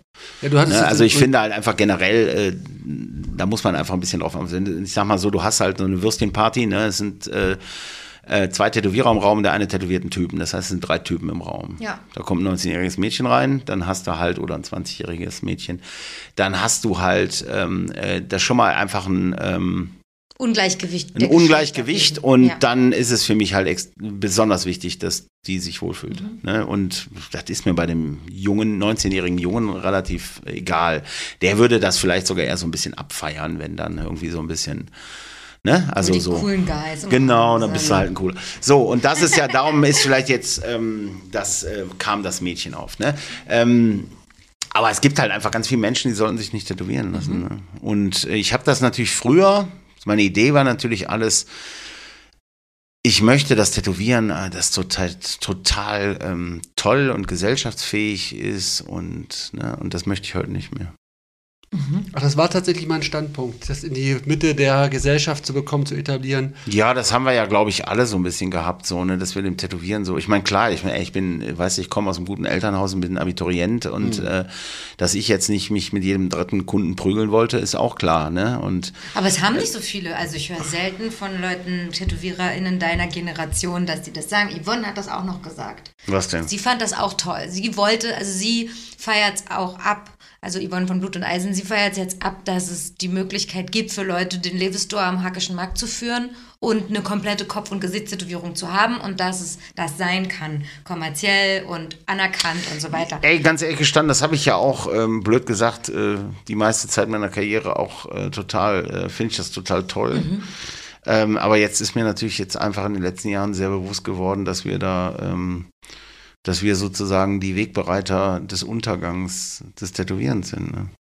Ach so, ja. Ich meine, die gesellschaftliche Anerkennung, also Dadurch, Gesellschaft, dass ihr es aus der Subkultur ey, gesellschaftliche habt. Anerkennung bedeutet äh, Regulatur, Regulation. ja. Ne, das ist, äh, du kannst nicht erwarten, dass die Mitte der Gesellschaft äh, dich akzeptiert und dann aber nicht ihre, ihren, äh, Tri ihren Tribut will. Äh, ne? A, Geld und B, ja. äh, dann ihr System. Die wollen alle ihre Verbrauchersicherheit und so. Ja. Ne? Das hat ja früher, ich meine 1980 hat äh, ähm, ich kenne auch noch so Geschichten, dass irgendwie äh, in den 80ern, wenn n- jemand einen Tätowierer verklagt hat, der Richter gesagt hat, ja, wenn Sie zum Tätowierer gehen, dann sind Sie ja selber schuld. Ja. Verpiss dich, so ungefähr. Und heutzutage ist das ein, äh, ist das ein riesen Business geworden. Ne? Äh, und ähm, ähm, ich muss ganz ehrlich sagen, ähm, ich, ja, tut mir leid, wir sind da alle wegbereit. Ich meine, das ist. Ich, Du bist schuld. ich bin, ich bin schuld. Alleine, natürlich. Es kann, es, diesmal ist es nicht Frau Merkel, sondern ich bin es schuld. Ähm, Der da oben. Nee, nein, aber es ist natürlich tatsächlich so, dass ähm, ich das heute sehr, sehr anders sehe und das hat sich tatsächlich erst in den letzten Jahren so richtig manifestiert, weil zum Beispiel diese Tattoo-Talk-Geschichte, da hatte ich, war ich noch voll im, da war ich noch voll im, ähm, Kampf. Im Kampf und Konsens finden und wir müssen was fürs Tätowieren tun. Und inzwischen bin ich so, dass ich, ähm, dass ich das halt echt anders sehe. Ne? Das ist auch der Grund, warum ich zum Beispiel das Tattoo Talk, ähm, äh, auch wenn ich das gut fand und auch sicherlich auch sehr sinn, sinnstiftend zu der Zeit fand ähm, und es halt auch grundsätzlich gut war, ähm, nicht mehr machen möchte, weil ich eigentlich möchte nicht, ich möchte sozusagen nicht mehr Teil des äh, ähm, Der Kommerzialisierung sein. ja, die Kommerzialisierung, das, das war ja Das gar keine ist- Kommerzialisierung, sondern die Kommerzialisierung kommt ja mit der Aner also mit der, mit der, mit dem, ne, also die, die, die, die Kommerzialisierung kommt ja danach. Also die, es wird akzeptiert und dann kommt das Business. Ne? Also das ist ja nicht umgekehrt. Ne? Du willst nicht mehr diesen Kampf führen im System, da irgendwie jetzt. Nee, ganz im Gegenteil. Am liebsten Ja. würde ich es brennen sehen. Ne? Ja. Das ist ja Tattoo Talk, hatte ich dir auch so gesagt, ich wollte das hoch äh, mit hoher Qualität machen, damit du eine Anerkennung bekommst und auch, auch die Gäste Ja, bekommst. ja, das ist Wir müssen das lustig. kurz einleiten erstmal. Also Tattoo Talk war eine Sendung. Es gab zwei Episoden. Drei. Drei Episoden, die konnte man über Patreon Ja, anschauen. über äh, Vimeo. oder Vimeo, genau, Genau. Ähm, anschauen. Und das hat Andreas mit mehreren Leuten wahrscheinlich Jörn produziert. Elsenbruch Jörn Elsenbruch von produziert. Magic Moon äh, Tattoo Supply. Genau. Und das war ähnlich, jetzt kommt mein. Es hat so ein bisschen was von Markus Lanz. Es hatte was von Markus Lanz, ne? Absolut, Ich absolut. weiß gar nicht, wer das reingebracht hat, aber. Ich weiß gar nicht, wo der Vergleich herkam. Ich weiß es gar nicht. aber Steht- genau, es hatte was von einer äh, Fernseh-Talk-Runde auf jeden Fall. Ähm, die erste Sendung war zum Edding-Thema. Ja, es ging halt um Kommerzialisierung. Kommerzialisierung. Also tatsächlich ähm, äh, ist es halt so. Ähm, Kann man sich auch noch angucken, ne? Nur kann man sich, jetzt noch es ist tatsächlich sogar ansehen will. inzwischen umsonst zu gucken. Okay. Also wer es nicht, es ist Wie tatsächlich kommt sehr, man daran? einfach bei Vimeo, da kann man Okay. so finden. So. Zwei Talk. Tattoo Talk, ja. Ähm, es ist so, dass ähm, der Jörn und ich ja beide, wir sind ja beide im DOT ähm, tätig gewesen, dann zu dem Zeitpunkt auch. Und das Problem ist so, ähm, diese ganze A Verbandsarbeit, w- wenn es darum geht, im Tätowieren irgendwas zu erreichen. Ne? Also wir haben ja das, wir haben ja zu dem Zeitpunkt war ja auch schon diese ganze Farbgeschichte schon am Brennen. Ähm, und äh, es gibt da ja auch eine Menge Themen, die im Tätowieren einfach gerade äh, äh, schwierig sind. Ähm, und wir haben halt auch einfach für beide, für uns beide gemerkt, dass es vom Prinzip her sehr, sehr schwierig ist, in Vereinsarbeit da wirklich weit zu kommen. Ne? So, ähm, und wir haben uns gedacht, dass so ein, sowas wie so eine, so eine Talkshow, ähm, dass du damit halt eine Plattform schaffen kannst, wo man möglicherweise ähm, dann halt auch mit Leuten sprechen kann, die man so überhaupt nicht an die Strippe Ja. bekommt. Ne? So, und das Lustige ist natürlich, dass uns das ähm, natürlich umso professioneller, umso mehr. Also ich sag mal, wenn du einen Politiker in der Sendung haben willst, dann kannst du keinen YouTube-Channel machen mit, äh, mit im, ne, also blöd Im gesagt. du Wohnzimmer. musst, ja, du musst es schon cool Kamera machen. aufbauen, So. ja. Und äh, das hat natürlich lustigerweise schon direkt bei der ersten Folge geklappt, weil ja der, ähm, der Herr von Edding kam, Mhm. der CEO von Edding kam, der, glaube ich, auch einfach gemerkt hat, dass wir es ernst meinen. Und auf der anderen Seite war ja gerade Edding halt so ein bisschen hochgegangen. Mhm. Ne, da gab es ja den, ähm, den Ärger sozusagen in der Szene. Den Tattoo-Shitstorm des Jahrhunderts. Der Tattoo-Shitstorm des Jahrhunderts, ne, wo ich jetzt auch nicht ganz unschuldig dran bin. Ähm, und ähm, der hat, glaube ich, auch einfach kapiert, ey, das ist jetzt eine Plattform, wo ich mich vielleicht auch mal erklären äh, kann und vielleicht auch erklären sollte, ne, weil er vielleicht auch begriffen hat, dass die Tattoo-Szene gar nicht so einfach ist. Ne?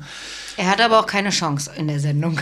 Muss ich Ach, ganz ehrlich sagen. gestanden, ganz ehrlich gestanden, ich finde, der hat, der hat das schon, also ganz ehrlich gestanden, der hat das schon äh, sehr gut gemacht. Ja, fand ich auch.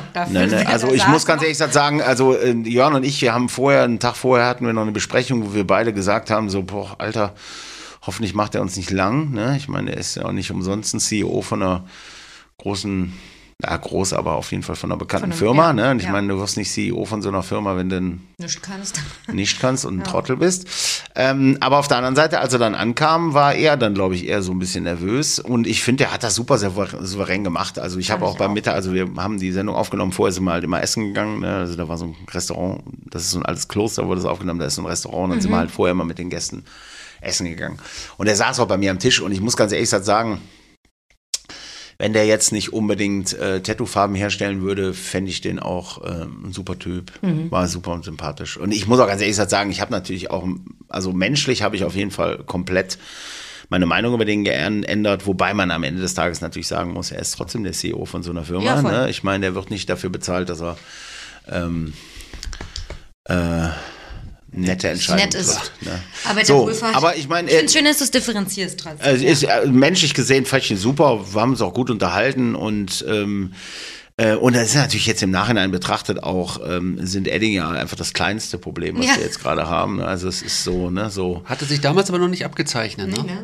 Ja, Genau, es hat sich schon, ja doch, es hat sich schon abgezeichnet. Ne? Ich meine, das ist ja so, äh, äh, das ist natürlich auch so die große Verschwörungstheorie, ähm, äh, ob die jetzt Lobbyismus betrieben haben und sowas. Ne? Es ging ja auch in der Sendung darum, wo man natürlich auch sagen muss, ey, so viel Geld haben sie dann wahrscheinlich, so viel Einfluss haben sie dann auch nicht, dass sie halt wirklich Lobbyismus betreiben können. Äh, aber natürlich die ganze äh, politische Situation denen natürlich sehr äh, zugespielt hat. Ne? Also ich sag mal so, ähm, die Farben, die die natürlich jetzt herstellen, die waren ja, sind ja schon vom Prinzip her REACH-konform äh, nach dieser neuen Richtlinie, Ja, weil die die, die Redewendung fand ich, dass wir arbeiten schon seit fünf Jahren daran, dass die REACH-konform sind. Und dann war die, war die Form, war die- Ja, diese Reach, dass diese Reach-Geschichte ist schon länger, äh, das, also das war schon auch bekannt, dass das kommt. Ja? Ne? Ja, ja. Also Das das, habe ich nur nicht auf dem Schirm gehabt. Ja, das war auch tatsächlich so. Das haben auch nicht wirklich viele Leute gewusst. Ne? Aber äh, ey, die, ich meine, er hat es ja auch gesagt so. Ich meine, so eine Firma wird nicht, äh, die werden nicht Geld investieren, um äh, äh, Farben herzustellen, ent zu entwickeln, die dann irgendwann nicht mehr äh, erlaubt sind. Ne? Ja, längerfristige Pläne dann. Ne, ich meine, die sind, das ist ne, also sowas macht halt so eine Firma nicht, ne? Das ist so. Ne? Ich Klar, meine, macht Sinn. Ne, ey, ganz ehrlich, es ist alles okay. Ich bin, äh, ich bin damit auch jetzt im Reinen. Ne? Also ähm, ähm, ich, ähm, ne? ich meine, dass die Kommerzialisierung des Tätowierens, die haben nicht Edding erfunden. Die haben schon andere Firmen schon lange gemacht und äh, Haben Miami Ink schon gemacht. ja, ich meine, das Lustige ist, dass natürlich so, das ist, ist viele Firmen, von denen die Leute denken, ach guck mal, das ist eine coole Firma, die sind schon lange verkauft an irgendwelche äh, amerikanischen äh, Finanzgesellschaften, Holdings und äh, das ist ein Riesen, das ist in Amer Amerika ist so ein, ein Viertel der kompletten Tattoo-Szene ist schon verkauft an irgendwelche Kapitalgesellschaften. Ne? Da nicht nicht, direkt. Also man, man sieht Doch. doch die Fassade und dann. Ja, ja, klar, die werden Ja, dann, die werden, dann. Ja, ja, ne? Die werden schon vorne rum, oft noch ihre alten Besitzer werden dann sozusagen die äh, CEOs und dann werden die schön verkauft. Ne? Also da, ich sag mal, das ist jetzt keine Erfindung von Edding, das Tätowieren auszuverkaufen.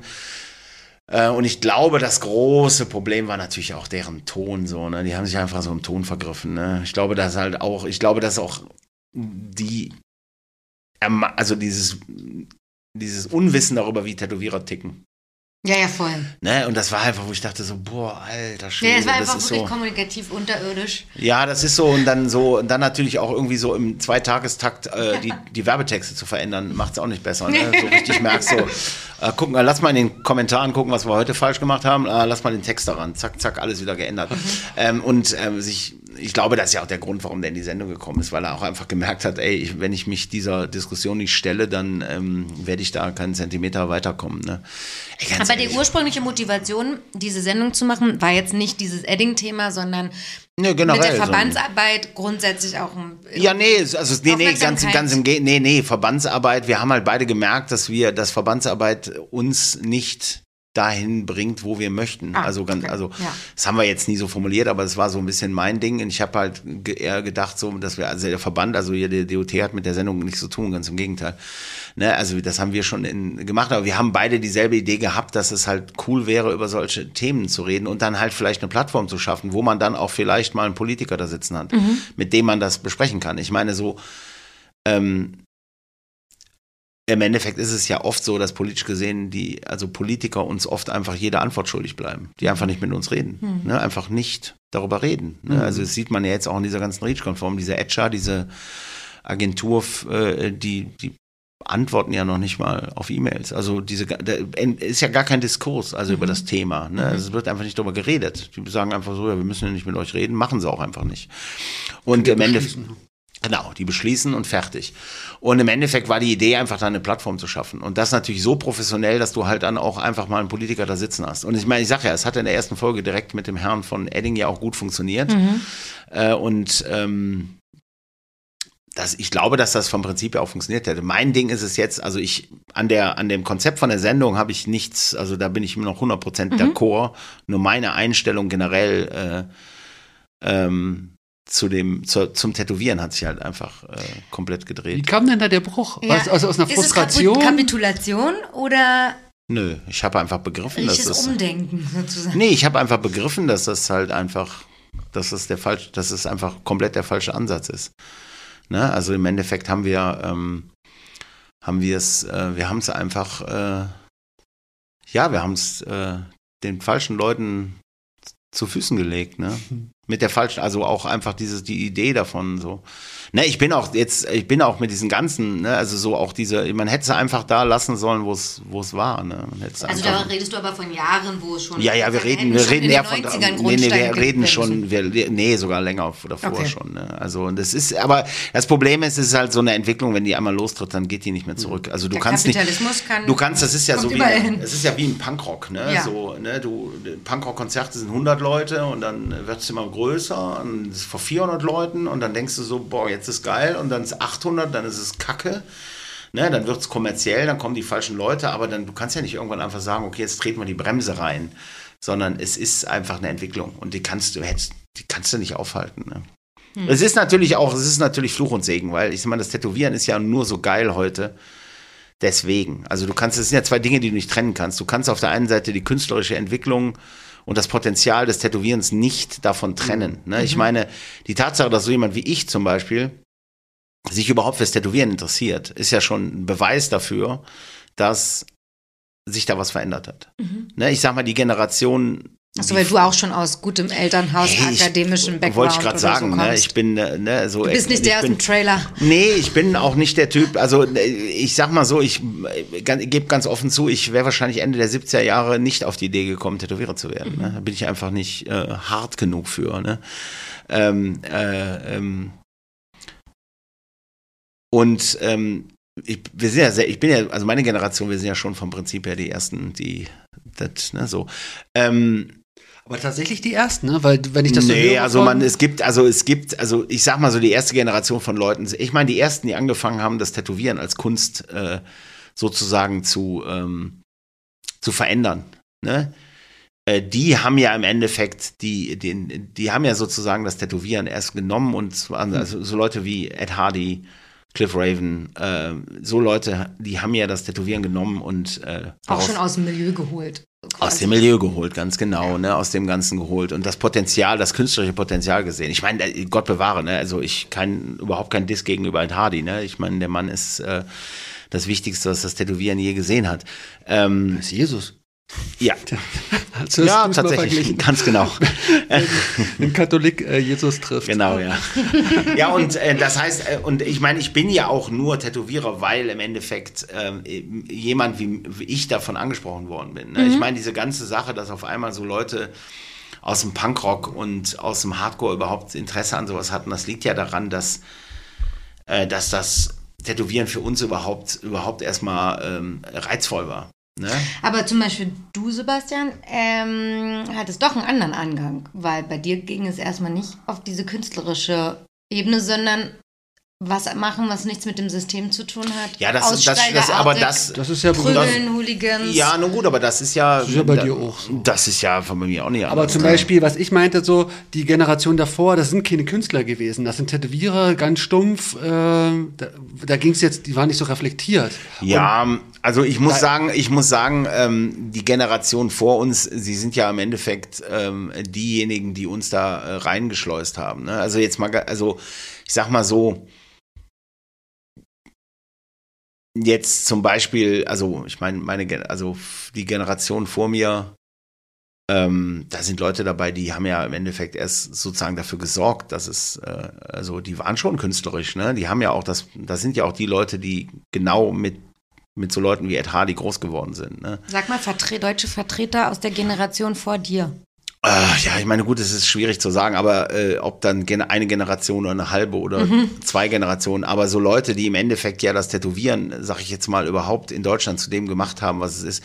Ey, so Leute wie der Dieter und die Anke aus Köln, ähm, der Ralf aus Düsseldorf. Ähm, ich meine, die, die sind, die, also die, die haben das künstlerische Potenzial schon absolut gesehen. Und die haben ja im Endeffekt auch die Leute reingeschleust. Ne? Also im Endeffekt, äh, das waren alles noch richtig, ich sag mal, klassische Tätowierer im Ja. klassischen Sinne. Ne? Also ähm, äh, Anke und Dieter, ich meine, die waren halt Punkrocker und Skinhead, also die waren richtig, ich komme aus Duisburg, also es ist schon richtig. Aber das waren jetzt nicht Künstler, im, so wie man es jetzt versteht. Also das, haben die selbst gezeichnet oder? Ja, das natürlich schon? haben die Ach, selbst das war auch schon. gezeichnet. Siehst du, das ja, ja, so aber hallo, ey.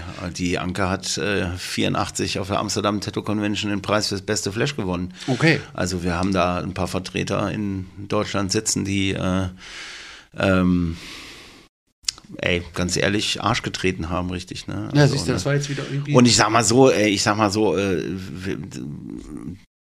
Anke und Dieter aus Köln, das sind die, das, die, die, die mit Ed Hardy befreundet. Also die, das sind, sind Freunde, die sind, also die sind ja genau mit diesem Tätowieren Das Okay, ist ja deren, hat's die sind ja genau mit diesem Tätowieren sozialisiert worden. Ja. Die sind ja genau damit groß geworden. Ne, die sind ja vom Prinzip her mit so Leuten wie Ed Hardy. Also die haben ja auch massig Tätowierung von so Leuten. Also sind, das ist ja genauso wie ich jetzt mit Markus Pacheco Mhm. sozialisiert worden bin, sind die mit Ed Hardy sozialisiert worden. Und die sind die ja auch genauso Generation? mit diesem, hm? Ist dann ist das die erste Generation von Leuten und davor war es eher Sind so. die ein- schuld? Wer ist schuld? Nee, Nein, ich nein. versuche gerade den Ursprung, ja. ab wann das Tätowieren nicht mehr so ein grobes Hand oder ein Pragmat Ja, pragmatisches nur, es war schon der Umgang. Also ich meine auch so der Ralf aus Düsseldorf, das war ein beinharter Rocker. Ne? Also ne, der hat äh, bis am Ende seines Lebens äh, bis zu dem auf gar keinen Fall dumm gekommen. Ne? Ich habe schon Veranstaltungen erlebt, wo der auf dem Weg zur Halle schon vier Leuten äh, Watsche verpasst hat. Das war ein richtig harte, das war ein richtig harter Typ und künstlerisch total begabt, also konnte auch echt gut zeichnen Ah, und äh, äh, da war einfach dieser Übergang, ne? Das waren eben, da, da war halt einfach genau dieser Übergang, ne? Also ähm, Ich ähm, wollte auch gerade eigentlich die steile These reinwerfen, dass die Rocker schuld sind. Nee, Hells Angels, nee, die ach. kapitalistischen Strukturen der Clubs, Nein, Sündenbock. nee, Clubs. nee, ach. das Tätowieren So ein, so, ein, nee, so einfach würde ich es gar nicht. So ein, nee, tatsächlich ist es tatsächlich, nee, gar nicht, tatsächlich. Also im Endeffekt hätten die Rocker es wahrscheinlich sogar, also die Rocker haben es ja lange sogar äh, verhindert, ne, indem sie halt äh, vom Prinzip her, ich Stimmt, will die nicht- Eröffnungen eigentlich verhindert haben. Genau, also nee, das kann man gar nicht. Also ich sag mal, wenn es bei den Rockern äh, geblieben wäre, obwohl, Dann brauchen wir die Rocker zurück. Nee, das Aha. Rad ist nicht mehr aufzuhalten. hey, ganz genau. ehrlich, ganz ehrlich gestanden, habe ich Magic Moon immer noch Rockern? Magic Moon hat noch nie Rockern gehört. Nee, das wird doch immer gesagt. Ja, ja, das ist Das total falsch. Einiges ist das eine gesagt. Verschwörungstheorie, die nicht Der stimmt? Jörn, also Ich mich, ne, ich meine, der Jörn, kann. äh, ich bin ja mit dem Jörn befreundet Ja. und ähm, das hat jetzt gar nichts damit zu, wir haben auch schon, wir haben auch schon schlechte Zeiten zusammen gehabt, äh, aber äh, der Jörn ist halt einfach mal seit über 30 Jahren Tätowierer. Ne? Der Mhm. ist kein, ist jetzt kein reiner Supplier, der ist, der ist Tätowierer. Mhm. Auch ein guter Tätowierer und der hat halt einen Supply aufgemacht. Und der gehört schon noch ihm. Und der gehört auch keinem anderen. Okay. Da stecken auch keine Rocker hinter. Also hier in Berlin heißt es immer, Magic Moon gehört rot-weiß. Nein, gar nicht. Lust, oh, So jetzt gar ich nicht. habe ich hab Urban Myth aufgedeckt heute. Nee, so gar nicht, so gar nicht. Fantastisch. Und es ist, es ist wirklich so, ich meine, ich, ich, äh, ne, so, ähm, ähm, Du würdest es jetzt auch sagen, ne? nee, es ist, ich weiß es ja, dass es so nicht ist. Und es ist halt lustig, ne, also ich habe letztens noch, ich war noch letztens mit Jörn, seiner Frau und seinem Sohn, äh, waren wir noch essen und, ähm, wer den Jörn kennt, mein, hast du ihn schon mal gesehen? Mhm. Ja, doch, im Tattoo Talk. Ja. Genau, Mhm. ne, so. Also er ist ja so, ne, so wenn man wenn man ihn sieht, dann denkt man vielleicht so, okay, das ist der weißeste Mensch der Welt. ähm, ähm, also man könnte jedes Klischee aufmachen, wenn man wollte, und man wird bei jedem Klischee, was man hat, äh, leider Was finden, was bedient. Ein, nein, es wird immer enttäuscht. Okay.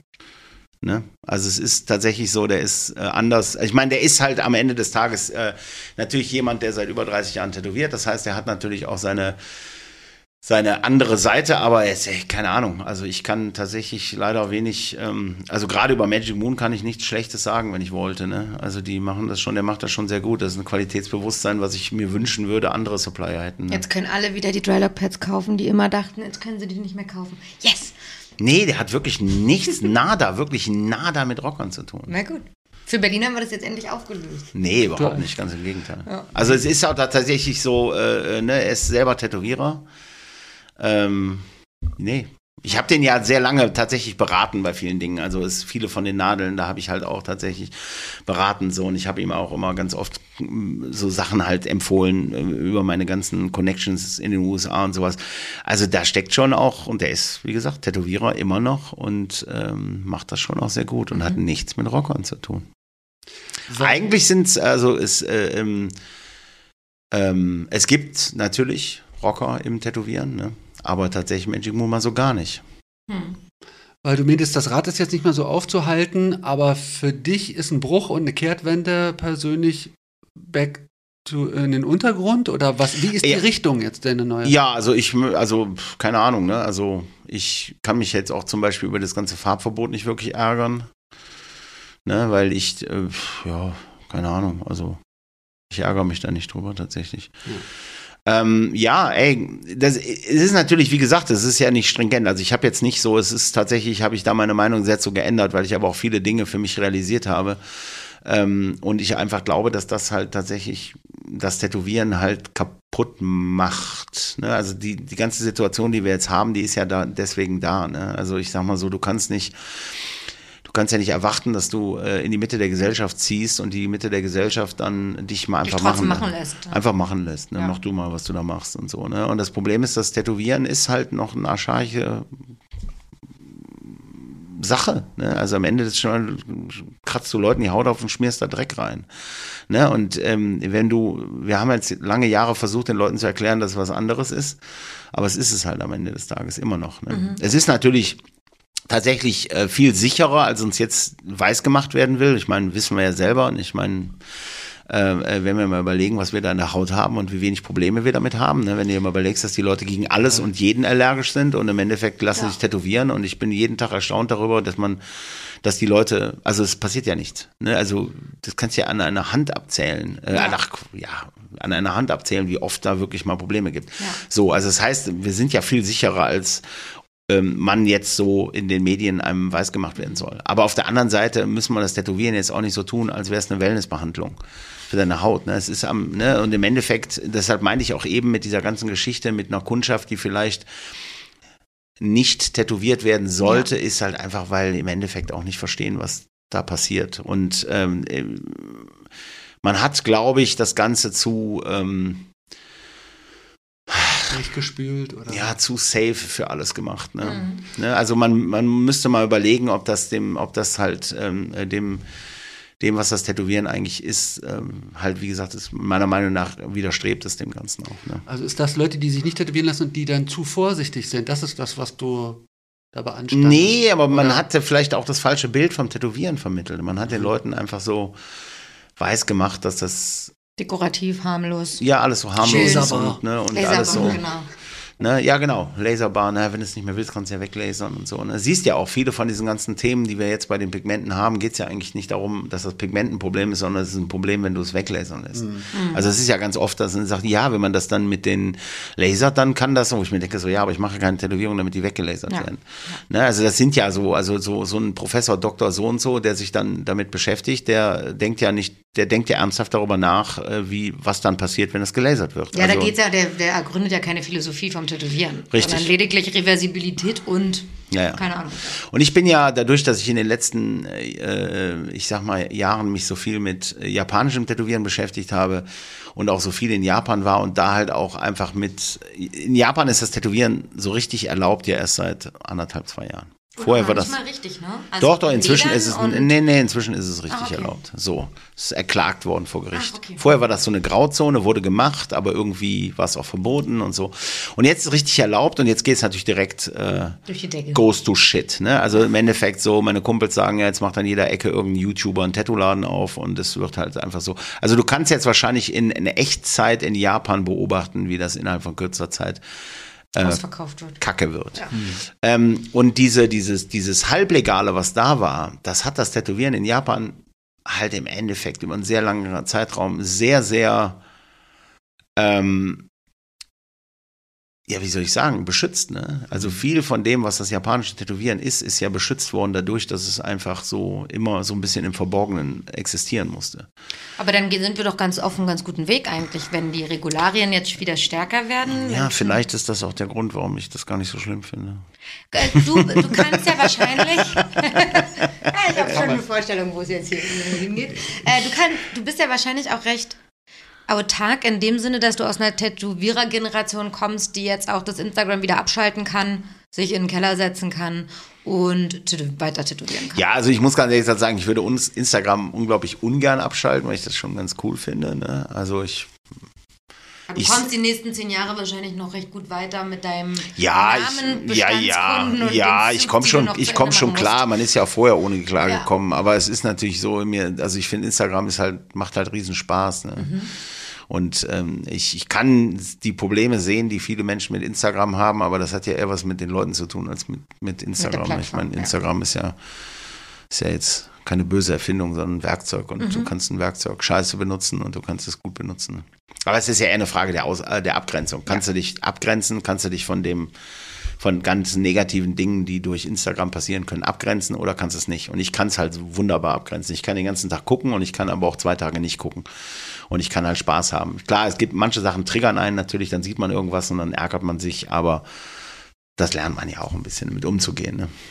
Wie hast du es geschafft, mit 51 als weißer alter Mann so reflektiert, veränderungsbereit zu werden?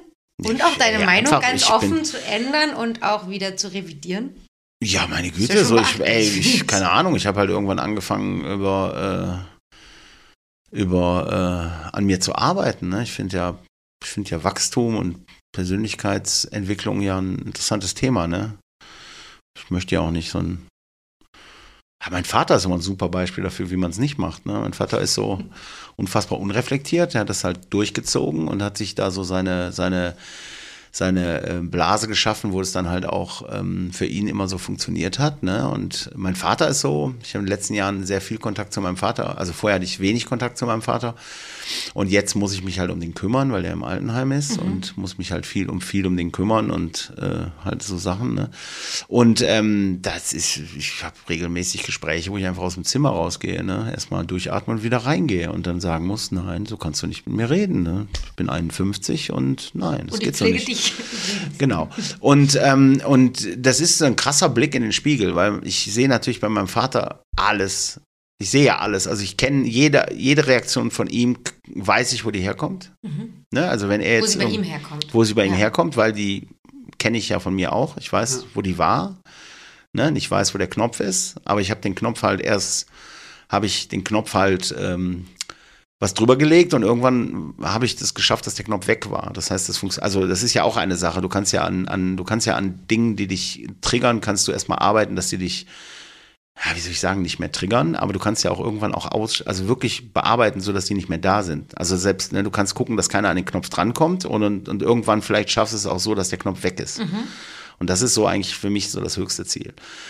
Und deshalb kann ich, ist, ist so, mein, mein Vater zu, äh, meinen Vater zu beobachten, ist natürlich so, als würde ich in den, in den Spiegel gucken, in die dunkelste, dunkelste Seite von mir. Ne? Und das ist schon auch echt spannend. So. Und dann einfach zu sehen, oh, okay, das habe ich so mit 32 hinter mir gelassen. Genau, ich wollte gerade fragen, wann kam es, dass du wusstest, dass es Knöpfe gibt und dass man die vermeiden Ja, oder sogar Güte, ey, ich, auflösen keine kann? Ahnung, ich habe halt einfach, keine Ahnung, ne? ich meine, das ist, keine Ahnung, weiß ich nicht, kann das jetzt nicht benennen, aber ich, ich denke schon sehr viel über mich nach und sehr viel über mein Verhalten nach, ne? Weiß ich nicht, kann das nicht, weiß ich nicht. Du bist, gehörst aber nicht zu denen, die so Sinn suchen von einem Workshop, Seminar, nee, gar nicht, Psychologen. gar nicht, gar nicht, gar nicht, überhaupt nicht. Das ist also autodidaktisch. Alles komplett, ja, ja, ja. Ich meine, ey, ich muss jetzt auch sagen, also mein Vater ist ein, äh, ist jetzt nicht doof, meine Mutter war auch nicht doof. Ähm, ähm, und ich glaube, ich bin da, also, ich bin einfach, glaube ich, ganz gut versorgt worden mit äh, nicht doof sein. Also ich will nicht sagen, dass ich jetzt intelligent bin, aber ich bin definitiv jetzt nicht, also ich bin schon von, bin da, also ich kann schon nachdenken.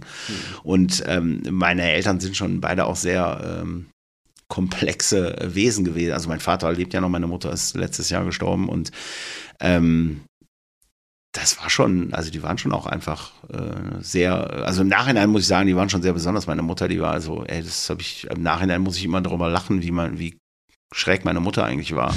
Als ich klein war, dachte ich immer so, das ist eine normale Mutter, ne? so wie man halt so eine Mutter hatte. Und wenn du dann älter wirst, denkst du so, boah, Alter, du bist eine richtig harte Braut. Also so einfach so, wie, wie die im Leben gestanden haben und was die so getan haben, ne? so auch auf was die alles geschickt Hart war das auch.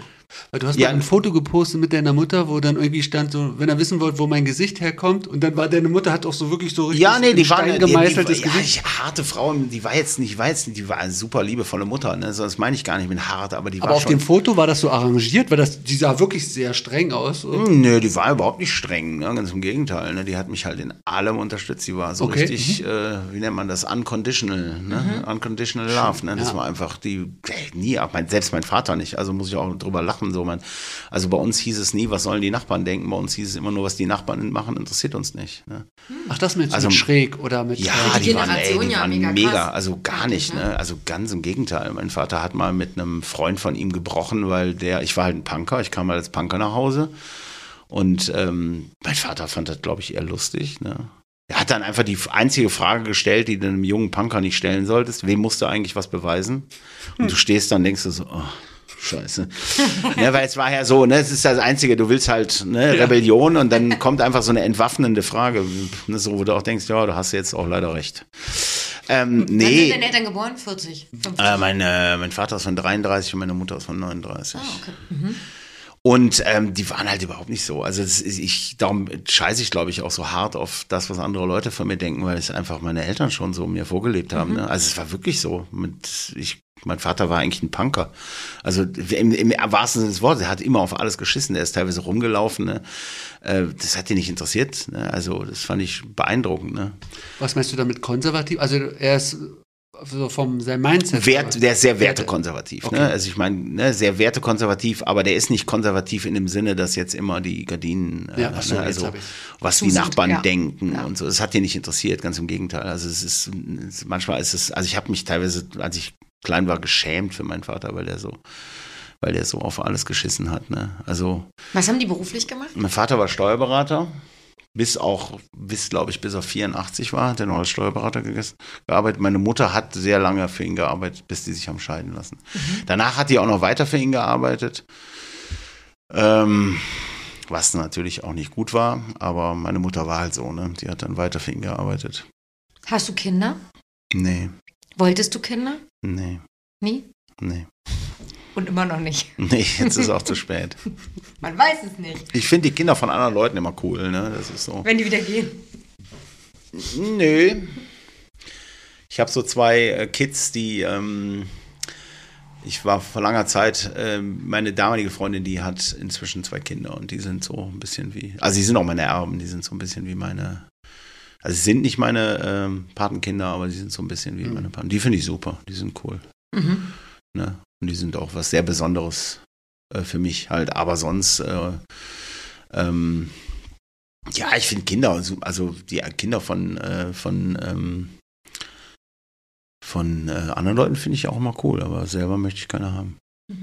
Aber ich muss auch ganz ehrlich sagen, ich, ich, ich, ja, weiß ich nicht, ich bin halt auch nicht, ich bin halt auch so ein Einsiedler, ne? Das heißt, wenn ich jetzt mit so Kindern, egal wie cool die sind, zwei Stunden verbringe, dann ist schon auch so, dann brauche ich auch erst noch mal eine halbe Stunde auf dem Sofa, ne? Also ist dann auch nicht mehr so einfach. Geht sogar Sebastian so.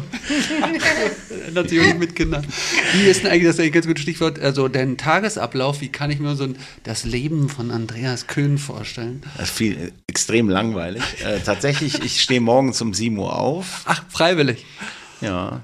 Manchmal auch 20 nach 7, wenn es richtig, wenn ich es richtig krachen, krach- richtig krachen lasse, dann auch schon mal um halb acht. Ei, ei, ei. Und dann, äh, keine Ahnung, mache ich mich fertig und dann ähm, gehe Hast du so nach. Morgenroutinen oder irgendwas machst? Ja, es ist halt immer eine Frage. Ne? Wenn ich jetzt zum Beispiel Lebensmittel im Kühlschrank habe, dann mache ich mir halt morgens mein Omelett und trinke eine Kanne Kaffee. Äh, und danach gehe ich runter in den Laden, das ist ja im selben Gebäude, und dann mache ich mir da noch mal eine Kanne Kaffee. Ach, das wollte ich fragen. Du wohnst äh, Naja, ganz oben. Ganz oben. Ja.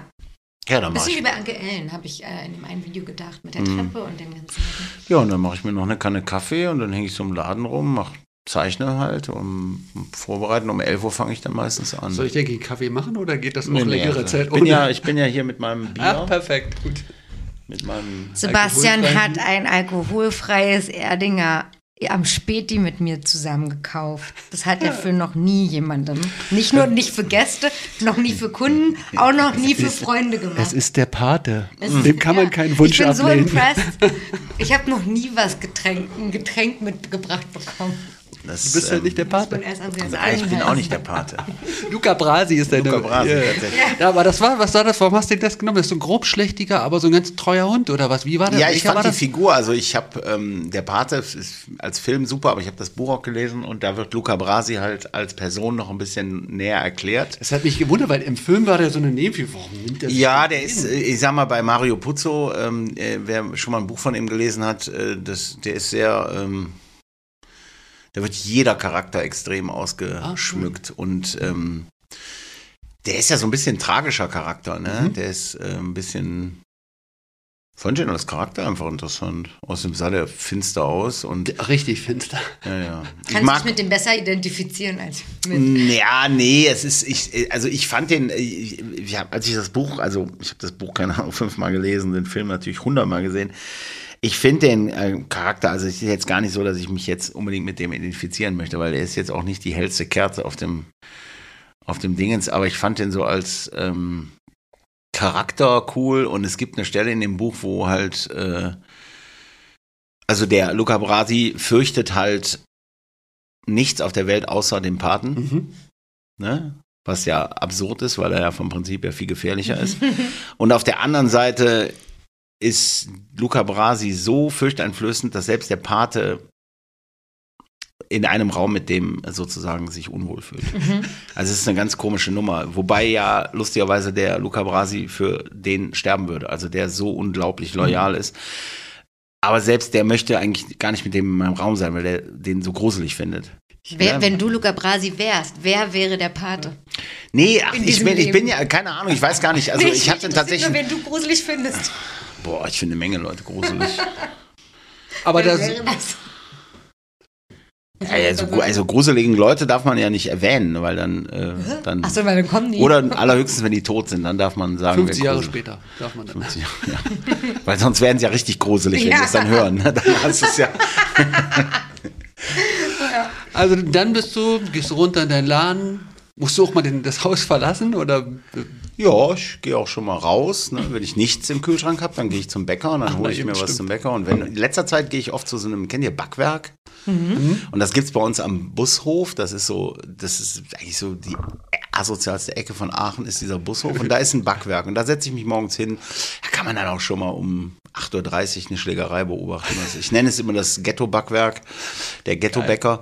Und da gehe ich dann schon mal hin und trinke einen Kaffee. Sozialstudien. Ja, ich finde das sehr interessant. Ich mag das gerne so. Ne? Ja. Kann man Cagefight, schon mal, richtig sieht man schon mal, wie so der, der so ein Obdachloser einfach die Tische rumwirft und so. Also schon immer ganz lustig. ja, das sieht gut an. Ja, ja. Und wenn man natürlich sonntags morgens dahin geht, was auch schon mal passiert, wenn ich keine Lebensmittel im Haus habe, dann äh, wird es ja besonders spannend, weil dann sind ja noch die ganzen Disco-Gänger unterwegs. Ja. Also die letzten, ähm, Die sozusagen, Wiederkömmlinge. die, die, die sozusagen dann nach der Saufnacht dann besoffen da reingehen und sich ein, irgendwie einen Kaffee holen. Das wird, dann ist es richtig spannend.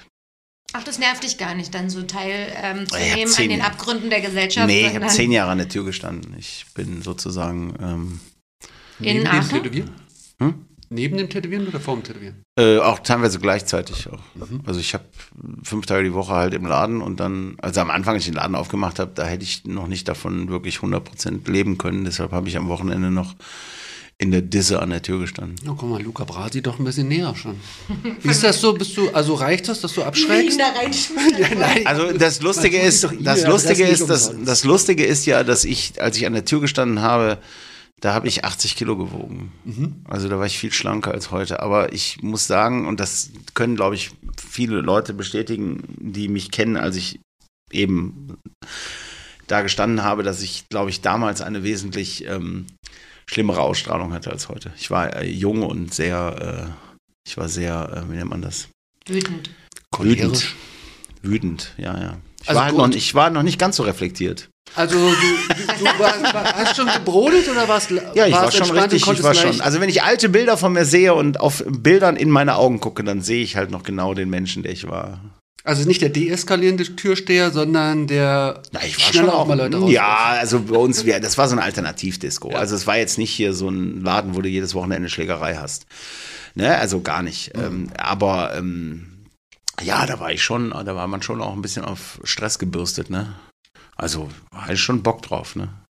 Aber dafür muss ich ehrlich sagen, hat es dann auch tatsächlich relativ selten Aber ich sehe das halt, wenn ich so alte Bilder von mir sehe, dann sehe ich so den unruhigen, den unruhigen Menschen. Ne? Dann sehe ich so richtig dieses, die Wut und das alles. Aber das gehört ja auch ein bisschen also dazu. Ah, vielleicht nicht ganz. Hat sich das gelegt? Also du hast, es ist weniger geworden oder wie gehst du mit Wut um? Was, was, was macht dich wütend? Was machst du, wenn du wütend Also ich muss ganz ehrlich sagen, das habe ich mir schon echt extrem abgewöhnt. Die Ich, Knöpfe sind ja weg. ja, sind auch nicht alle weg. Also der, der, also wenn, ich sag mal so, wenn ich wütend werde, dann ist es meistens auch so, dass es besser ist, dass man dann nicht da ist, wenn ich wütend werde. Aber es Also hatte du bist schon. laut, du gehst die Leute an oder wie, wie sieht das aus? Ja gut, ich flippe dann halt aus. Ne? Schreist rum. Ja. So richtig unter der Gürtellinie so oder? Nö, ich mach, sag dann einfach nur, dass ich denke, ne? Mhm. Und das ist dann vielleicht auch nicht so angenehm. Aber das passiert ungefähr einmal alle zehn Jahre, ne? So, also es passiert einfach auch nicht. Ne? Mhm. aber ähm, das ist schon so, äh, natürlich, ne? das sind ja einfach so, ich versuche natürlich meine negativen äh, Gefühle abzustellen. Ne? Hat natürlich leider auch manchmal den Nachteil, dass man dann auch schon mal die positiven abstellt. Ne? Ja, die sind ja man Ne, verknüpft du kannst halt, ich glaube, man kann nicht, man kann nicht einfach nur ein, ne, also wenn du negative Emotionen, also du schaltest halt irgendwie ein bisschen was von allem ab. Ne? Also ich glaube, das ist natürlich, merke ich natürlich auch manchmal so, du wirst dann vielleicht auch ein bisschen zu ausgeglichen. Das heißt, ne, du hast dann die, du hast nicht mehr so viele Tiefen, aber du hast halt auch nicht mehr so viele Höhen. Denke ich. Aber ich meine, ganz ehrlich gestanden, ich finde das ganz angenehm. Ich bin ein sehr rationaler Mensch und äh, wenn du dann halt ähm, die Tiefen verschwinden, ich meine, ich bin jetzt eh nicht so der super euphorische Mensch, ne? Aber du merkst es ja schon, du merkst schon, dass dann beides auch ein bisschen die Spitzen gehen weg. Ja. Ne? Und das ist halt einfach so, glaube ich. Aber du meintest mal schon, du hast schon einen Hang da zum. Was, Depression wolltest du nicht sagen in dem Ehen, aber. Äh, Ja, also das ist schon so. Wie nennt also, man denn das? Melancholisch. Ja, auf jeden Fall. Also es wird auch nicht besser, ne? Und da ist es ja eigentlich ganz gut, wenn die Spitzen ein bisschen verschwinden, damit man nicht komplett absackt. Ja, natürlich, klar. Aber ich meine, ey, also da bin ich, da bin ich absolut zu Hause, ne? Mhm. Also das ist schon, das ist schon. Ne, also ich habe jetzt, ich glaube, ich habe dadurch, dass ich halt auch so, ich glaube auch so mit mir im Reinen bin und auch so gut mit mir selber umgehen kann, es schon immer geschafft, dass ich nie in eine echte Depression verfallen bin. Aber ähm, ja, das ist schon oft da, ne? Du weißt um die, um das Potenzial, was es da Ja, sozusagen. natürlich, natürlich. Ja, ja. Ist das so cholerisch auch als Chef oder bist du dann da? Ist das. Also früher sicherlich ja, also ich klar, ich so, aber das habe ich halt auch. Ich glaube, dass ich heute sehr, äh, also ups, äh, sehr viel entspannter bin. Ne? Also ne, ich glaube, ich war früher schon auch äh, ein bisschen aufbrausender. Das habe ich mir aber auch, glaube ich, abgewöhnt. Das ist der Grund. Also, die sind doch aus Angst geblieben. Ja, natürlich. Lehrlinge. natürlich. Nein, das glaube ich ihm nicht. Was war dein letztes Augen zu und durch Erlebnis? Augen zu und durch. Äh, boah, Augen zu und durch, kann ich so nicht sagen. Ich glaube, ich mache eigentlich selten die Augen zu. Ne? Ich versuche eigentlich auch die negativen Dinge relativ bewusst zu erleben. Das heißt, es gab jetzt nicht in der Vergangenheit oder in der kürzeren Vergangenheit Sachen, wo du dich so durchkämpfen musstest, obwohl du, was weiß ich, Angst oder irgendwas hattest.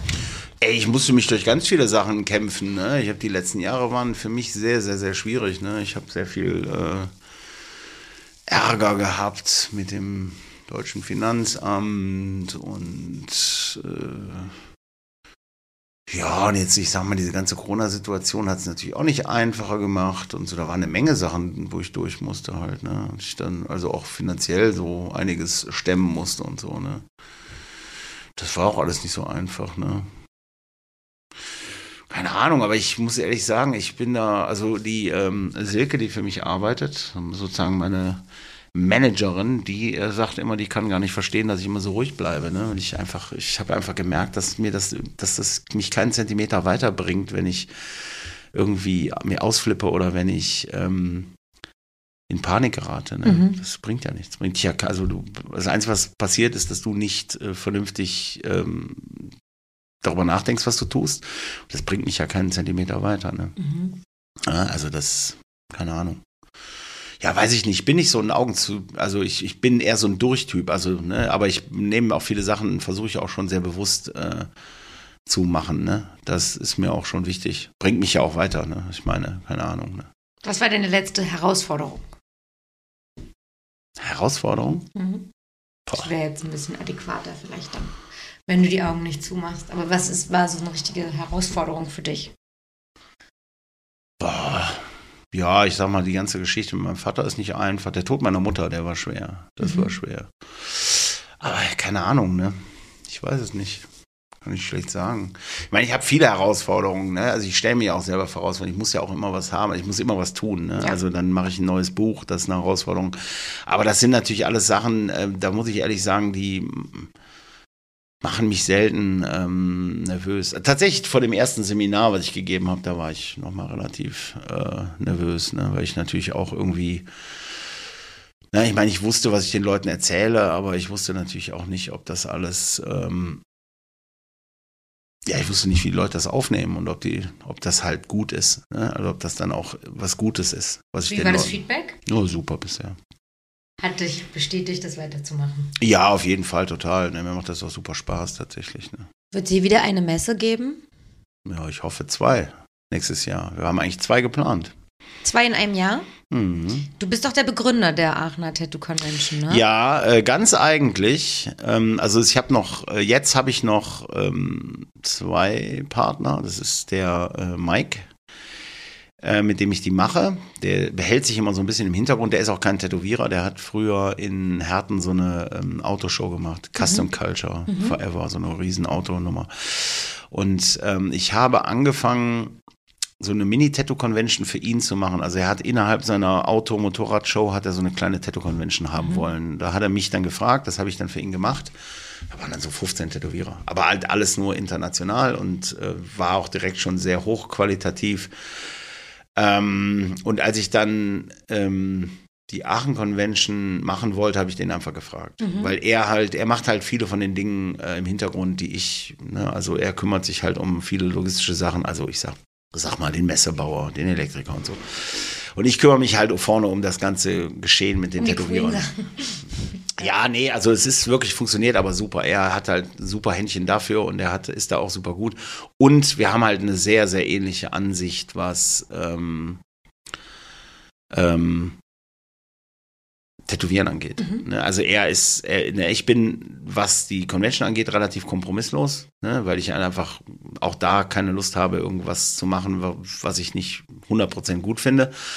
Und er ist eigentlich genauso und er deckelt aber auch alles, was ich mache. Also wenn ich jetzt sagen würde, nee, wir machen das und das nicht, weil das kacke, dann sagt er auch nicht, nee, ich will das aber, sondern das ist, aber wir haben, ey, wir sind da wie in ein, also das ist wie eins. Und ganz am Anfang war noch der Jörn von Magic Moon dabei. Ähm, aber ähm, das hat auch einfach, der hat einfach so viel um die Ohren, das hat dann auch nicht mehr funktioniert. Ne? Und äh, dann haben der Jörn und äh, der, der Mike und ich es übernommen und dann haben wir jetzt noch meine Managerin, die Silke, mit reingeholt, weil die am, am Ende des Tages halt super viel macht. Also die macht die ganze, die ganze Buchhaltung und die ganzen Rechnungen schreiben und sowas alles. Und die hängt sich da auch sehr rein und dann habe ich irgendwann gedacht, dann kann ich die auch mit einfach in die Firma holen als, als kleine Bestätigung dafür, dass sie das halt so gut macht. Ne? Ja, und das ist halt jetzt die Gruppe, ne, die das machen. Ne? Hat man dir vorher, bevor du die erste gemacht hast, angedroht, dich im Koffer zu zerstückeln? Und im Koffer irgendwo in den Fluss zu werfen? Nein. Was dann gemacht wird, weil man dann zerstückelt wird? Ja, nun gut, ich meine, du darfst ja nicht vergessen, es ist schon so, dass Tattoo-Conventions äh, zu größten Teil von äh, Rocker-Clubs gemacht werden. Also auch die äh, richtig, richtig guten, also so London und sowas. Und da hängen überall schon sehr, sehr äh, immer noch von Rockern. Warum konntest du sie so machen? Ja, wir, wir bei uns einfach auch sowas nicht haben, ne? also vom Prinzip her. Also wir hatten zu dem Zeitpunkt auch einfach keine, Keine Banden. Keine, keine Ort. Aktiv ja. Ja, das, es ändert sich auch. Also ich kriege immer mehr, immer mehr von Conventions mit, wo das halt auch nicht mehr äh, so ein Thema ist. Ne? Es hat, ist tatsächlich auch regional bezogen. Ne? Also Ja. ich meine, dass du in Städten, wo halt, ich sag mal, ein Rockerclub eine Tattoo-Convention macht, dass du da keine machen kannst, das ähm, ist, äh, ich sag mal, selbsterklärend. da muss man sich einfach auch nicht Okay, wir gehen wirklich nach Cottbus. ja, ne, das, Das ist das, auch schon belegt. das, das große Problem ist ja auch, äh, ich meine, ganz ehrlich gestanden, ähm, das würde halt, das Probleme wird es auch geben, wenn du, ähm, wenn die, nee, also ich sag mal, wenn jetzt in Aachen jemand eine zweite Convention machen würde, würde ich das auch nicht toll finden. Ne? Was machst du dann? Ja, ich mach nix, aber ich muss es ja nicht toll finden. Ne? Achso, aber es hat keine Konsequenzen. Nein, ach, das aus dem Alter bin ich raus. Kommst du wütend einmal vorbei? Nee, also ich sag mal so, ich sag mal so, ne, es ist ja, äh, es ist ja lustigerweise ist es ja so, dass es in Aachen ja vorher schon eine Convention gab in derselben Halle. Die hast du verdrängt. Äh, nee, nicht verdrängt, aber ich habe äh, dankend, äh, dankend, ähm, dankend sozusagen den Kelch übernommen und äh, das war halt so ein äh, Typ, der halt so überall ähm, Tattoo-Conventions macht und bei uns in der Ecke. Ähm, unglaublich beschissen. Und ähm, Kann man das jetzt hier so sagen? ja, das, ich habe da nicht so ein Problem mit. Natürlich. Also Wegen ich, dem Wort Wollen beschissen. wir doch auch, ne? also ich muss ganz ehrlich sagen, ich habe da, also ich habe dem das ja auch ins Gesicht gesagt, von daher kann ich das ja auch hier sagen. Ja, das stimmt. Genau. Ähm, äh, ich habe dem das dann, äh, das war halt irgendwie, ich habe dem das dann irgendwann ähm, äh, auch ins Gesicht, also bei der zweiten habe ich ihm auch ins Gesicht gesagt, dass ich es beschissen finde, wie er es macht. Das hat es auch einfach lausig gemacht. Und ähm, das Problem war dann halt, dann hat er mich zur dritten nicht mehr eingeladen. Da haben wir dann halt ein, ein, ein, übers Wochenende, am selben Wochenende sozusagen ein Walk-in gemacht bei mir im Laden. Einfach mit allem Mann sozusagen tätowiert als Gegenveranstaltung. Ähm, und ähm, ich habe dann irgendwann, hat mein Boxtrainer in derselben Halle äh, eine Boxveranstaltung gemacht. Ähm, und dann hab ähm, ich halt bin ich da hingefahren, habe dem so einen Banner gebracht, weil er meinte so, ey, ich kann einen Banner von deinem Laden aufhängen, ich so cool, bin ich vorbeigefahren, da waren die gerade den Ring am aufbauen und dann kam so ein so ein Typ und meinte so, äh, du bist doch der Andreas. Ich so, ja, genau. Ähm, ja, der so und so ist ja jetzt äh, kein Freund von dir. Ich so, wer? Ja, hier der so und so, der die Convention gemacht hat. Ich so, nee, der ist ein Trottel. Ähm, und dann ähm, haben wir da kurz drüber geredet. Und dann meine ich so, wer bist denn du eigentlich? Und dann sagt er so, ja, ich bin der Betreiber von der Halle hier. Ich so, ja. Schade für dich wegen der Convention. Ne? Äh, und dann meinte er so, ja, vielleicht sollten wir mal äh, essen gehen. Ich so, ja, sollten wir vielleicht mal machen. okay. Ja, und dann kam es. Der hatte dann zu dem Zeitpunkt aber schon pleite gemacht, der andere Veranstalter, und es war eigentlich klar, dass die nicht mehr stattfindet. Pause. Naja, gut, also guck mal, hier sind schon zwei Stunden 13. Ich will doch nur wissen, wie der Tagesablauf ist. Die kannst du noch. Naja, Ja, was soll denn jetzt da passieren? Jetzt ist halt, jetzt, ab jetzt tätowiert er. Ja, ist vorbei. Bis um 8 bestimmt im Laden. 8, 9, kann auch mal 10 werden. na, da würde ich mich ja mal so rein. In den Elfenbeinturm. Hm. Na gut. Ja, Messer habe ich ja schon gehört, alles und so. Sind alles so Themen. Mich interessiert es aber. Ja. Du bist heute auch noch nicht so stark im Fragen. Ja, ich war, ich komme ja gerade, es geht ja gerade los hier. Du kannst nicht immer erst nach 2 Stunden 13 warm werden. Also ich will, also nicht, dass es irgendwie, eine, ich habe jetzt kein Interesse, eine Messe zu machen irgendwo. Auch nicht in Cottbus. Muss ich Nee, noch mal, mach muss ich doch noch mal klarstellen. Wollte ich nicht machen. Kannst du wirklich ein bisschen näher ans Mikro Ja. gehen, weil du bist die ganze Zeit super weit entfernt. Und mittlerweile fasse ich ja dich gar nicht mehr an, sondern sogar nur das Mikro, damit es respektvoller ist. Aber es interessiert dich überhaupt nicht. Ja. Bist du schon durch oder hast du noch Bock? Nö, ich habe noch Bock. Siehst du? Dann sitzt du beim Bäcker. Hm. Wolltest du nicht auf Toilette? Nee. Nee. Also ich weiß Wir gar nicht, sind, wo, ich wir weiß sind gar jetzt nicht, bei um 11. ich weiß jetzt gar nicht, wie, warum ich da hinaus will, aber ich glaube, ich will mich so ein bisschen in dein Leben so rein.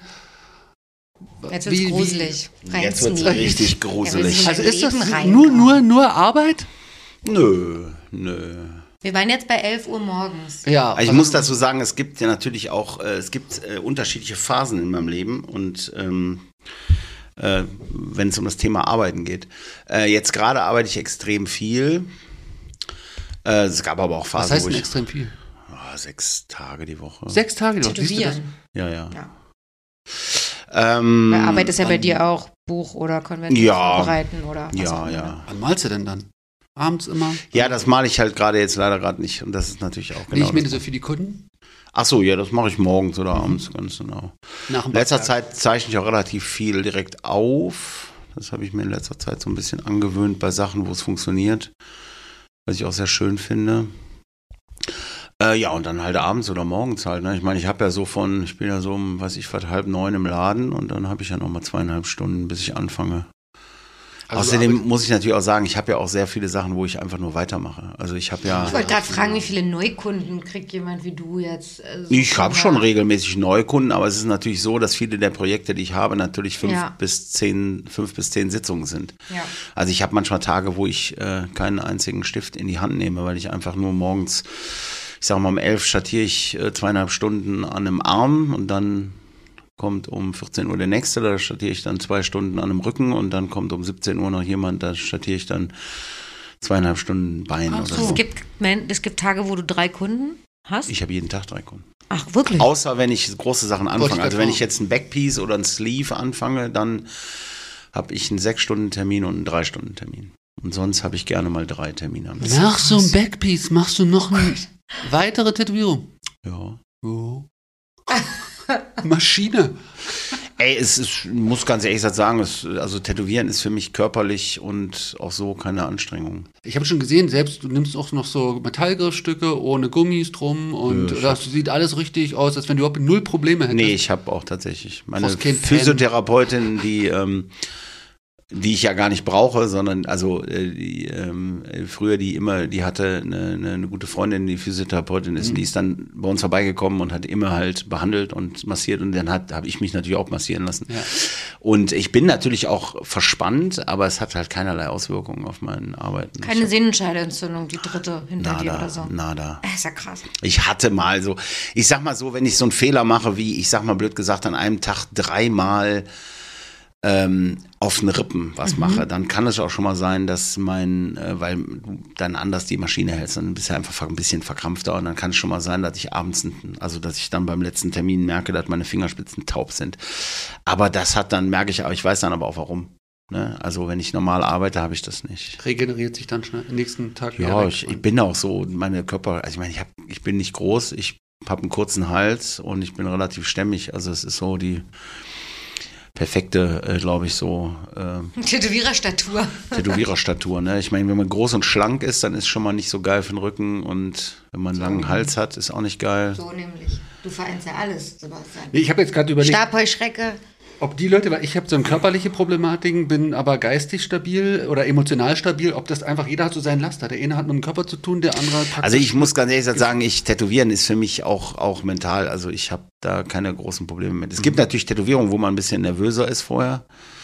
Ähm, weil man einfach, keine Ahnung, weil es irgendwie ein schwieriges Design ist oder irgendwie an einer schwierigen Stelle viele Linien, die gut sein müssen, dann kann man schon mal auch nervös sein, aber ich muss ja eigentlich sagen, sonst ist Tätowieren belastet mich halt weder körperlich noch geistig. Ich glaube, das ist auch der Grund, warum ich das so viel machen kann, weil es mich halt einfach überhaupt null äh, stresst. Ne? Das heißt, du tätowierst aber bis 20, 21 Uhr zu Mm, Ich bin meistens um 20 Uhr fertig.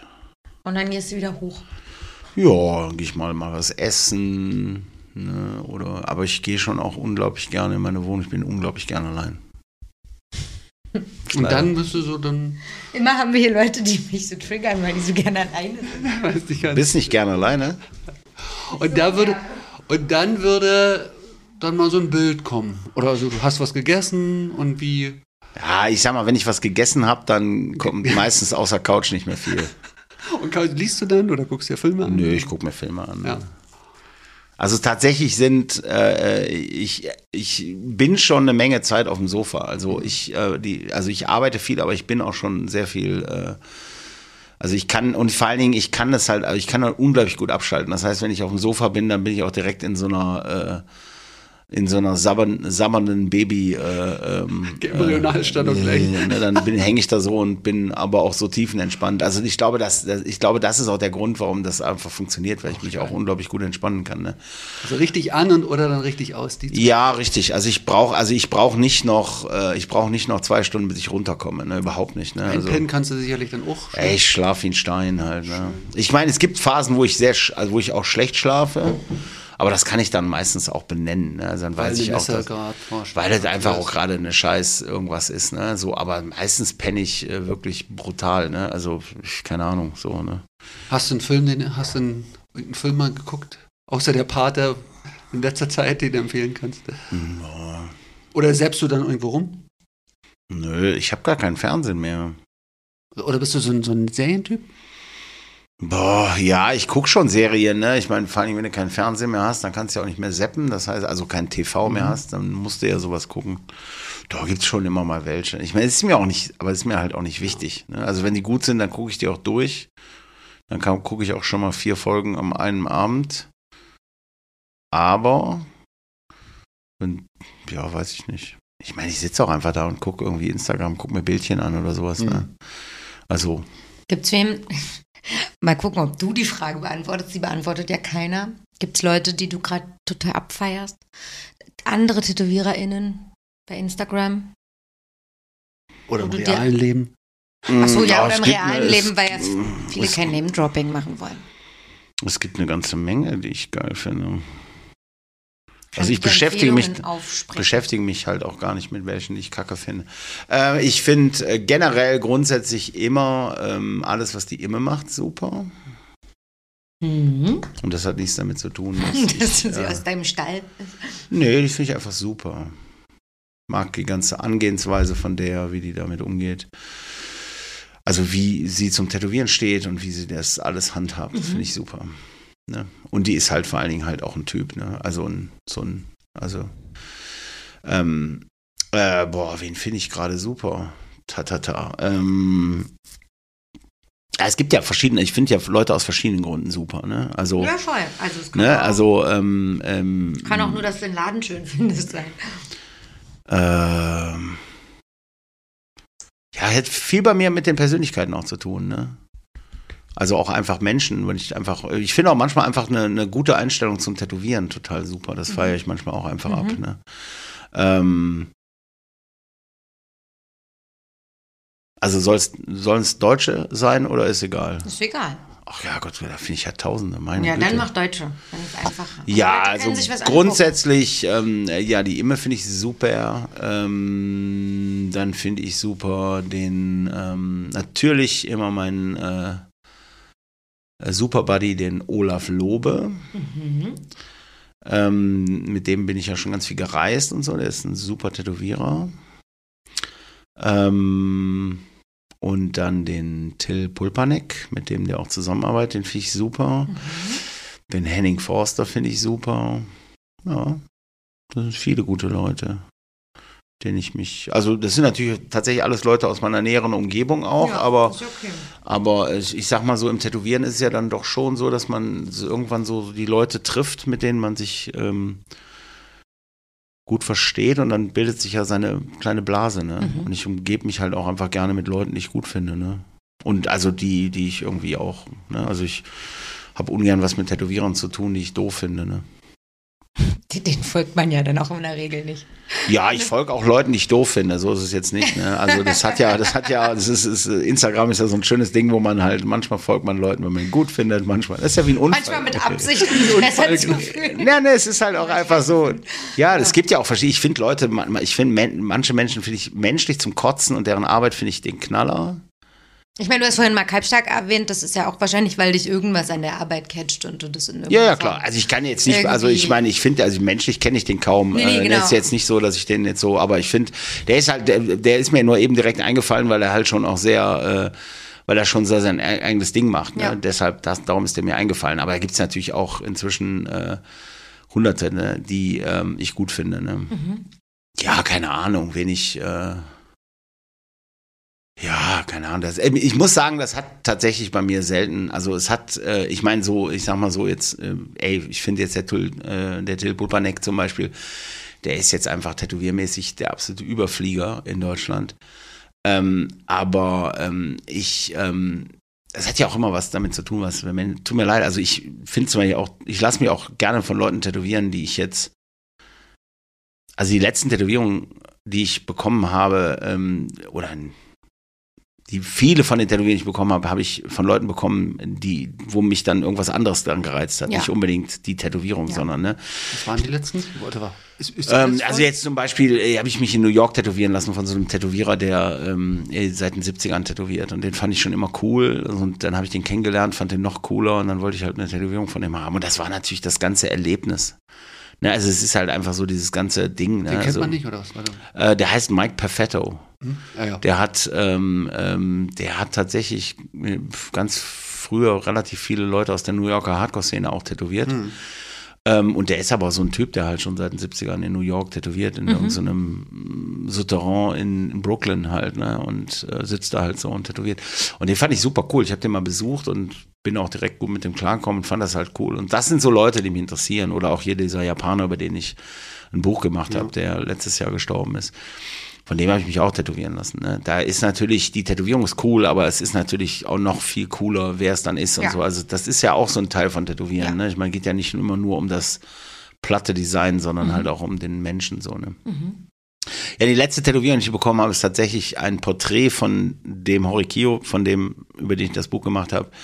Vom Tilpulbanek. Das ist eine super Tätowierung. Ne, der hat ein Das kleines Porträt von ihm. Was hat dich da so an ihm fasziniert? an dem Japaner. Ja.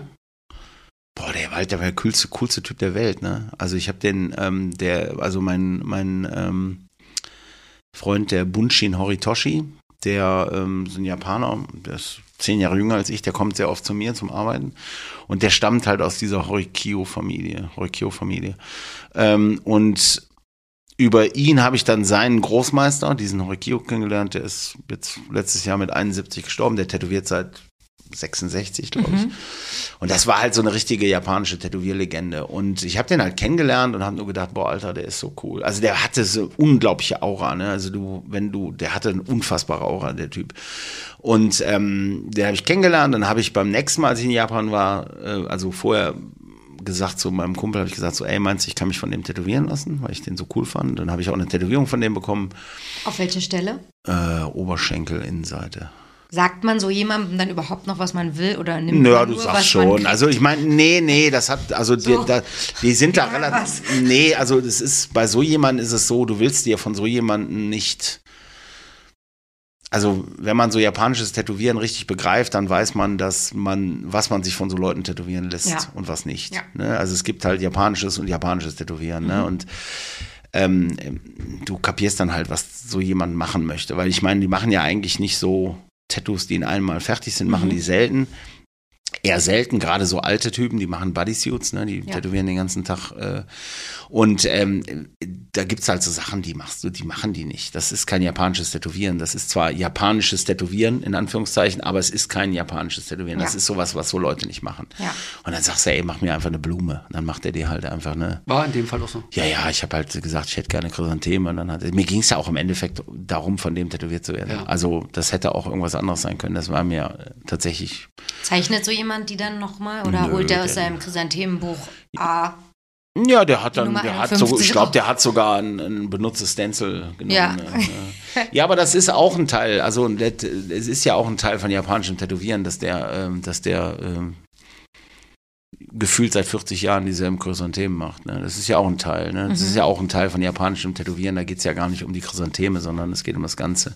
Was meinst du mit Aura eigentlich so? Ist, also ist das, Boah, der hatte einfach eine wahnsinnige Ausstrahlung, ne? Das war unglaublich, ne? Der, das, das war wie keine Ahnung. respekteinflößend oder wie was?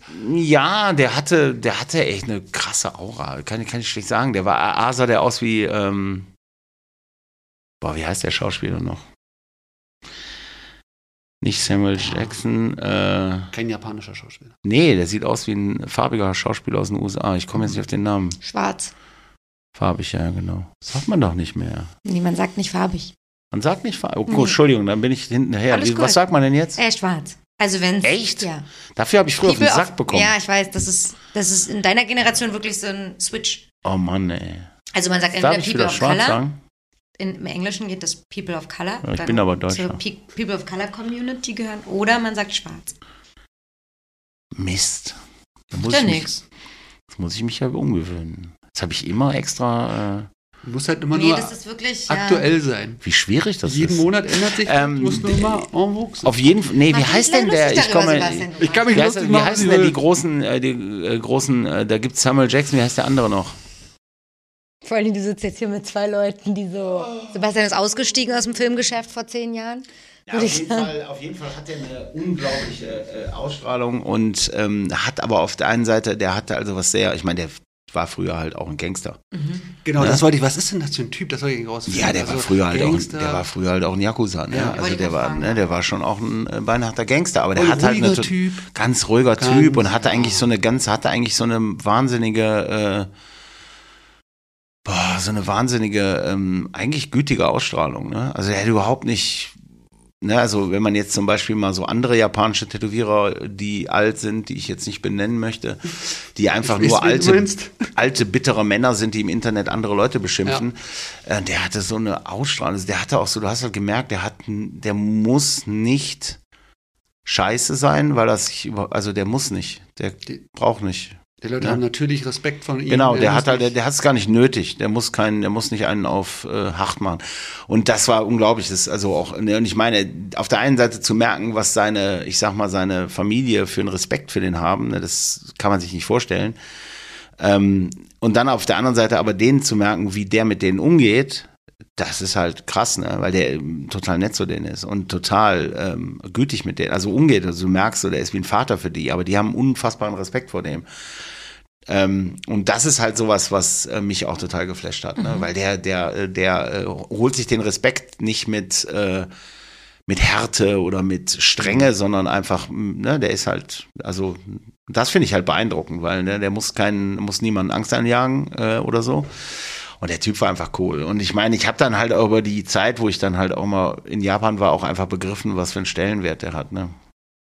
In der japanischen Tattoo Ja, Tattoo-Welt. es gibt halt so, es gibt ja das, was so im Westen, ich sag mal so, was wir im Westen wahrnehmen. Ne? Aber ich meine, Japan ist halt ein sehr verschlossenes Land, was das Tätowieren geht. Das heißt, das, was wir im Westen vom japanischen Tätowieren mitbekommen, ist das, was Leute uns sozusagen äh, äh, eröffnen. Das heißt, die, die sich nicht öffnen, werden hier im Westen gar nicht wahrgenommen. Und das heißt also, du kannst nach Japan gehen und jemanden treffen, der in Japan die absolute Legende ist und im Westen keiner kennt. Ne, ich Weil er selbst entscheiden kann, ob er dann offen ist Ja. und sich für Europa öffnet oder. Ja, oder überhaupt einfach irgendjemand sich der Sache annimmt. Ne? Und ich habe den halt so, das alles so wahrgenommen, fand den so cool. Und dann habe ich irgendwann zu meinem Kumpel gesagt, so, ey, ich würde ja gern ein Buch über den machen. Und dann hat er mit dem halt gesprochen und dann hat das so mehrere, zwei Jahre gedauert, wo er sich nicht großartig dazu geäußert hat. Und irgendwann hat er dann gesagt, er möchte es gerne machen. Und ich glaube ja, dass er es eingewilligt hat, als er erfahren hat, dass er halt ähm, Krebs hat. Weil er, glaube ich, dann auch wahrscheinlich gedacht hat, das ist jetzt der richtige Punkt. Ne? Weil es ist ja so ein Lebensvermächtnis. Gerade so, das ist so ein klassisches Ding in Japan, so alte Tätowierer, dann macht man irgendwann ein Buch. Und zwar ein fettes Buch. Ne? Und so mit deren Lebenswerk. Ne? So, und ähm, ich glaube, ähm, Gibt es über ihn in Japan auch schon ein Buch? nee. Oder bist du der ein- Erste Ja, und Einzige, der Die über ihn ein Japaner Buch haben da kein hat? Interesse dran gehabt, so. Oder, Ja, oder du musst ja immer jemanden finden. Nee, tatsächlich gibt's in Japan gar keine äh, gibt's gar keine Leute mehr. Früher gab's halt japanische Verlage, die Bücher gemacht haben über japanische Tätowierer, aber zurzeit sind, glaube ich, alle Verlage, die Sachen über japanische Tätowierer machen, aus dem Ausland. Ja, okay. Hm. Ja, und dann habe ich das Buch gemacht und äh, das hat mir natürlich dann noch viel mehr, also über den halt so. Ja. Der ist halt, ey, ist halt ein cooler Typ, ne? Wie weit hat er dich da angelassen? Habt ihr euch öfters getroffen, oder? Ja, ja. Ich meine, gut, ich, der spricht kein Englisch, und ich Okay. spreche kein Japanisch, das heißt, es war immer zum Übersetzen da, aber ah, ich, also ich sag mal so, man hat schon sehr deutlich gemerkt, was das für ein Mensch ist. Ne? Also das ist auch toll. Und ich meine, das, da war auch so viele Sachen dabei, die einfach cool waren, einfach wo man gemerkt hat, was der für eine, für eine, was dahinter steckt. Ne? Also ich bin mit der Grafikerin, hallo Desi, ähm, Grüße. ähm, bin ich nach Japan geflogen zur Besprechung. Also wir sind sozusagen mit dem Laptop hingeflogen, mit dem PDF drauf von dem Zahlst Buch. du sowas erstmal dann? Ja, muss ich ja. Kann ich ja nicht machen. Ne? Muss ich ja. Also was heißt muss ich ja, wollte ich ja. So, also wir sind da hingefahren, um sozusagen das, äh, das fertige PDF mit ihm zu besprechen. Normalerweise würde ich das vielleicht dahin schicken zu demjenigen, aber ich meine, das ist halt auch schwierig, ne? So ein 70-jähriger japanischer, ne? Äh, Also das ist schwierig, auch in der ganzen Kommunikation. Da habe ich gedacht, na gut, fliegen wir einfach hin, setzen uns halt hin, gehen mit dem durch und gucken, welche Unterschriften wohin kommen und so und gehen das durch. Wir hatten dafür, glaube ich, zwei oder drei Tage veranschlagt. Also es hatten wir sozusagen ausgemacht und ich glaube, das Ganze hat zweieinhalb Stunden gedauert. Und nach zweieinhalb Stunden saßen wir schon im Restaurant. Und er hat gesagt, alles gut. Ja, es war immer so, ich habe immer jede Seite im PDF durchgeklickt und er hat dann immer nur so mit dem Kopf genickt.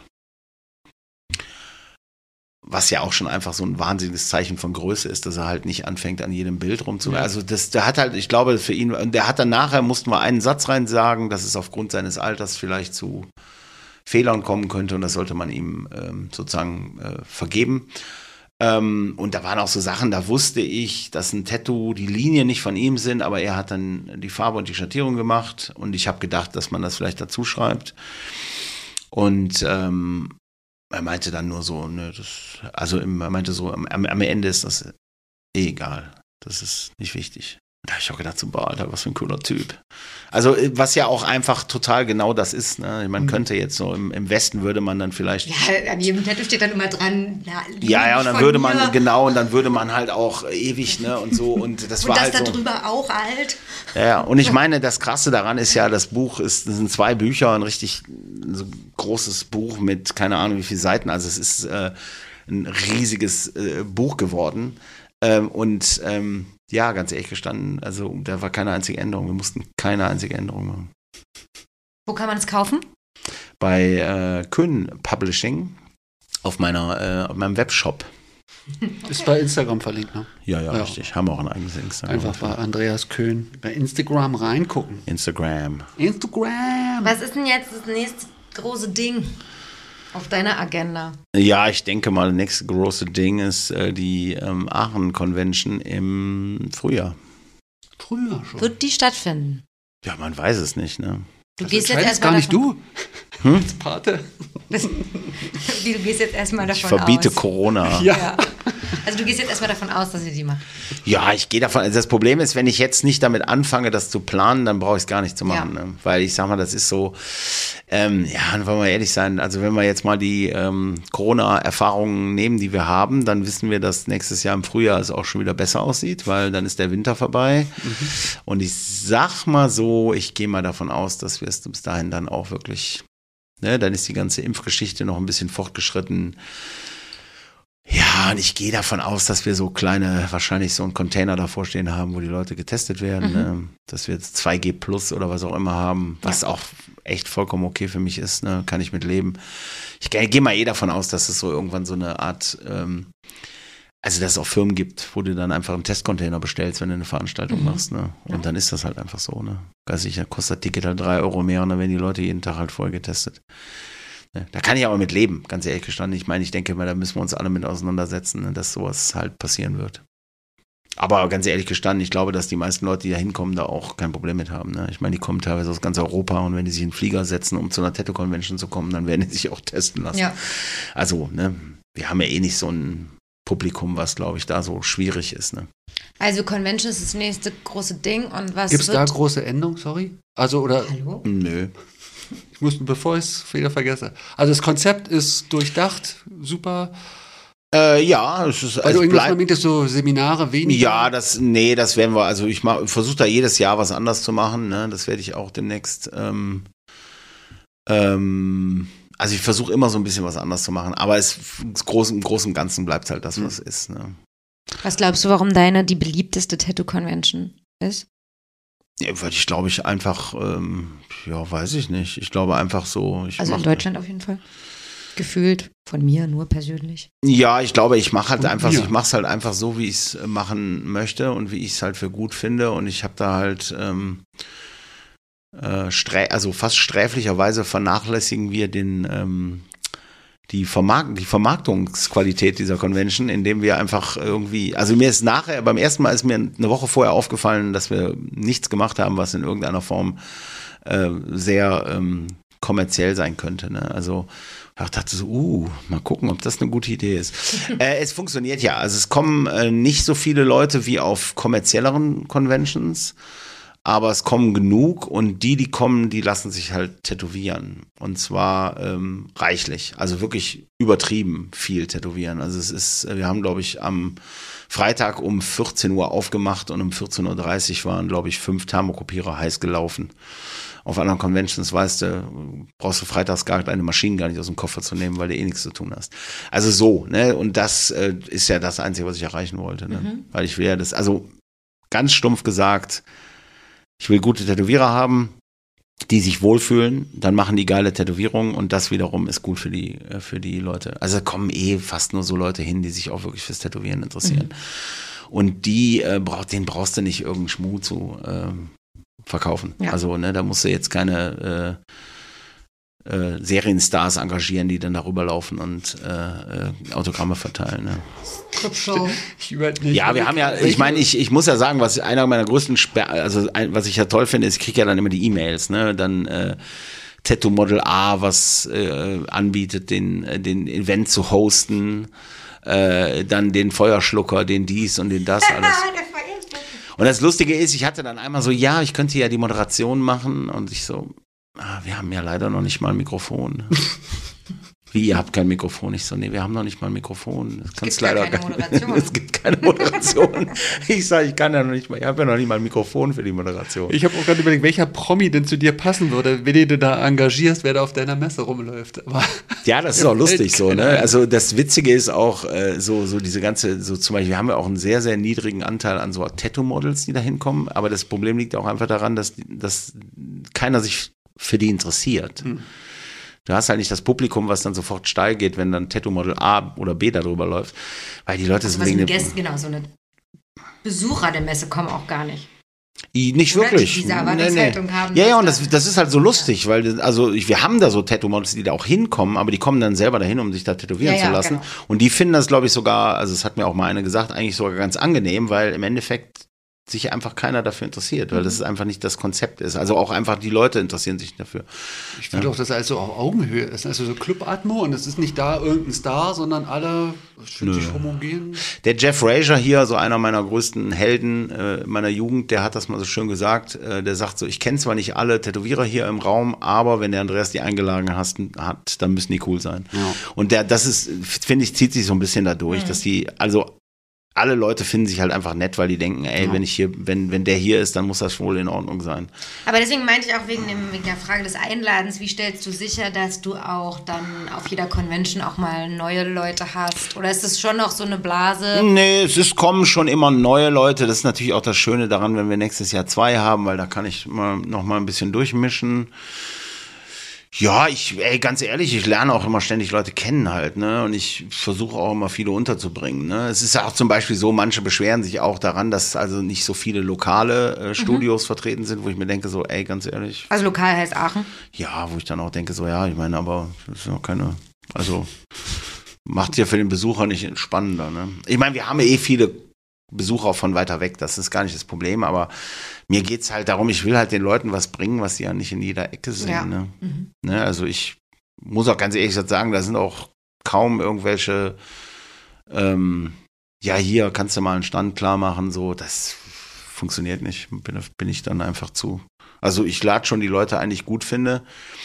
Ne, manche lade ich, manche sind halt so äh, die, die jungen Wilden, die gerade, ich sag mal, cool sind. Das und ich, dann genau. auf der anderen Seite versuche ich aber natürlich auch, und das so Leute zu haben, die Relevanz haben. Ne? Da hast du dann eben, das ist dann so ein Typ, der macht das dann schon total lange und der ist auch nicht wirklich auf den Schirmen bei den Kids, aber das ist der Typ, von dem sich der Typ, den die Kids cool finden, tätowieren lässt. Ne? Also das ist so ein typisches Ding. Ne? Da sitzt dann, sage ich jetzt mal, so ein Paul Dobelman, der ist ja so eine große Nummer. Und dann sagt so, ein, so jemand, den ich kenne, so, ah, schade, der hatte keinen Termin mehr frei. Ne? Dann sage ich, dann lass dich doch von dem Dicken daneben tätowieren. Das ist der Typ, von dem Paul Dobelman seinen Rücken tätowiert hat. Echt? Krass. Ja, und dann, ne, dann lässt er sich halt von Scott Sevia tätowieren, den halt viele Leute nicht auf dem Schirm haben, weil er einfach drauf scheißt. Der aber vom Prinzip her super relevantes Tätowieren betrieben hat und auch wichtig ist. Und das ist ja das Schöne daran. Ich versuche das immer so ein bisschen, dass es so einfach auch für alle, ne? Also, ich möchte da ja auch meine Idee von gutem Tätowieren promoten, ne? Also, darum möchte ich da auch nichts haben, was ich scheiße finde oder so, oder jemanden einladen, nur weil er berühmt ist. Also, das ist teilweise echt sogar, sagen Leute, ja, warum lädst du nicht mal den und den ein, wo ich mir denke, so, nee, finde ich kacke. Also, jetzt nicht kacke von der Arbeit her, sondern auf- einfach, weil ich menschlich mit denen nichts anfangen kann. Ne? Also, ich lade da keinen ein, den ich kacke finde als Mensch. Also, es wird nicht hinhauen. Ich meine, ich habe da schon auch Leute, die ich persönlich nicht kenne, aber das läuft dann schon immer so über, ne, dann sagt irgendein Kumpel von mir, weiß ich was, äh, kann der Sohn so mitkommen, dann sage ich, ja klar, kenne die Sachen, das finde ich super. Und wenn der den mitbringt, dann ist das okay. Ne? Und das funktioniert auch und das wird auch so. Also da ist auch keiner, der sich da versucht, so reinzudringen. Würde ich aber auch gar nicht zulassen. Das ist mir auch, also da das ist mir auch scheißegal, ganz ehrlich. Cool. So, Freunde. Freunde der Nacht. Jetzt Du hast ja jetzt noch mal Zeit für deine 20 Fragen, die du alle jetzt zurückgehalten hast. Ich Ja, den Tagesablauf durch. Cool. den Tagesablauf. Schön. Ähm, wenn man Ich gehe um, einen- ich gehe meistens um 11.30 Uhr ins Bett. 11.30 Uhr Das ins Bett. fehlte noch. Manchmal schlafe ich aber auch mit dem Handy in der Hand ein. Quatsch, echt? Na klar, Alter. Ich, hab schon, ich bin schon mitten in Nachrichten eingeschlafen. Ist das geil. Also wenn er mal keine Antwort bekommt, einfach nochmal die Nacht warten. Ja, ja, dann schreibt einfach Genau, er darauf weiter. ich jetzt hinaus. Ähm, wenn man tatsächlich von dir ein Tattoo möchte, dann schreibt man dir bei Instagram. Einfach bei Kannst du Instagram. überhaupt noch schreiben. Leute annehmen oder Ja, ja, bist du klar. voll mit Rücken und Armen? Nö, nö, nö, ich nehme schon gerne Sachen an. Kleinkram auch? Ja. Was? Kleinkram. Du hast ja gesagt, Schriftzüge. Ach, ich, ich sag mal so, ne, wenn jetzt mein uralter Kunde sagt, so meine 19-jährige Tochter möchte gerne Tätowierung von dir haben, dann äh, mache ich natürlich das auch. Also ich tätowiere das auch. Wenn die Leute zu mir wollen, dann mache ich das auch. Ne, das ist auch, in, also würde ich auch niemals ablehnen. Das Problem ist natürlich einfach, dass es im meisten Fall einfach gar keinen Sinn macht. Ne? Ich meine, warum sollen die ähm, länger warten oder so? Und ich habe halt einfach Leute im Laden, die das dann halt am Ende des Tages vielleicht sogar besser machen als ich. Ne? Gerade wenn es so, ich sag mal, die Sachen sind, die ich halt schon lange nicht mehr mache.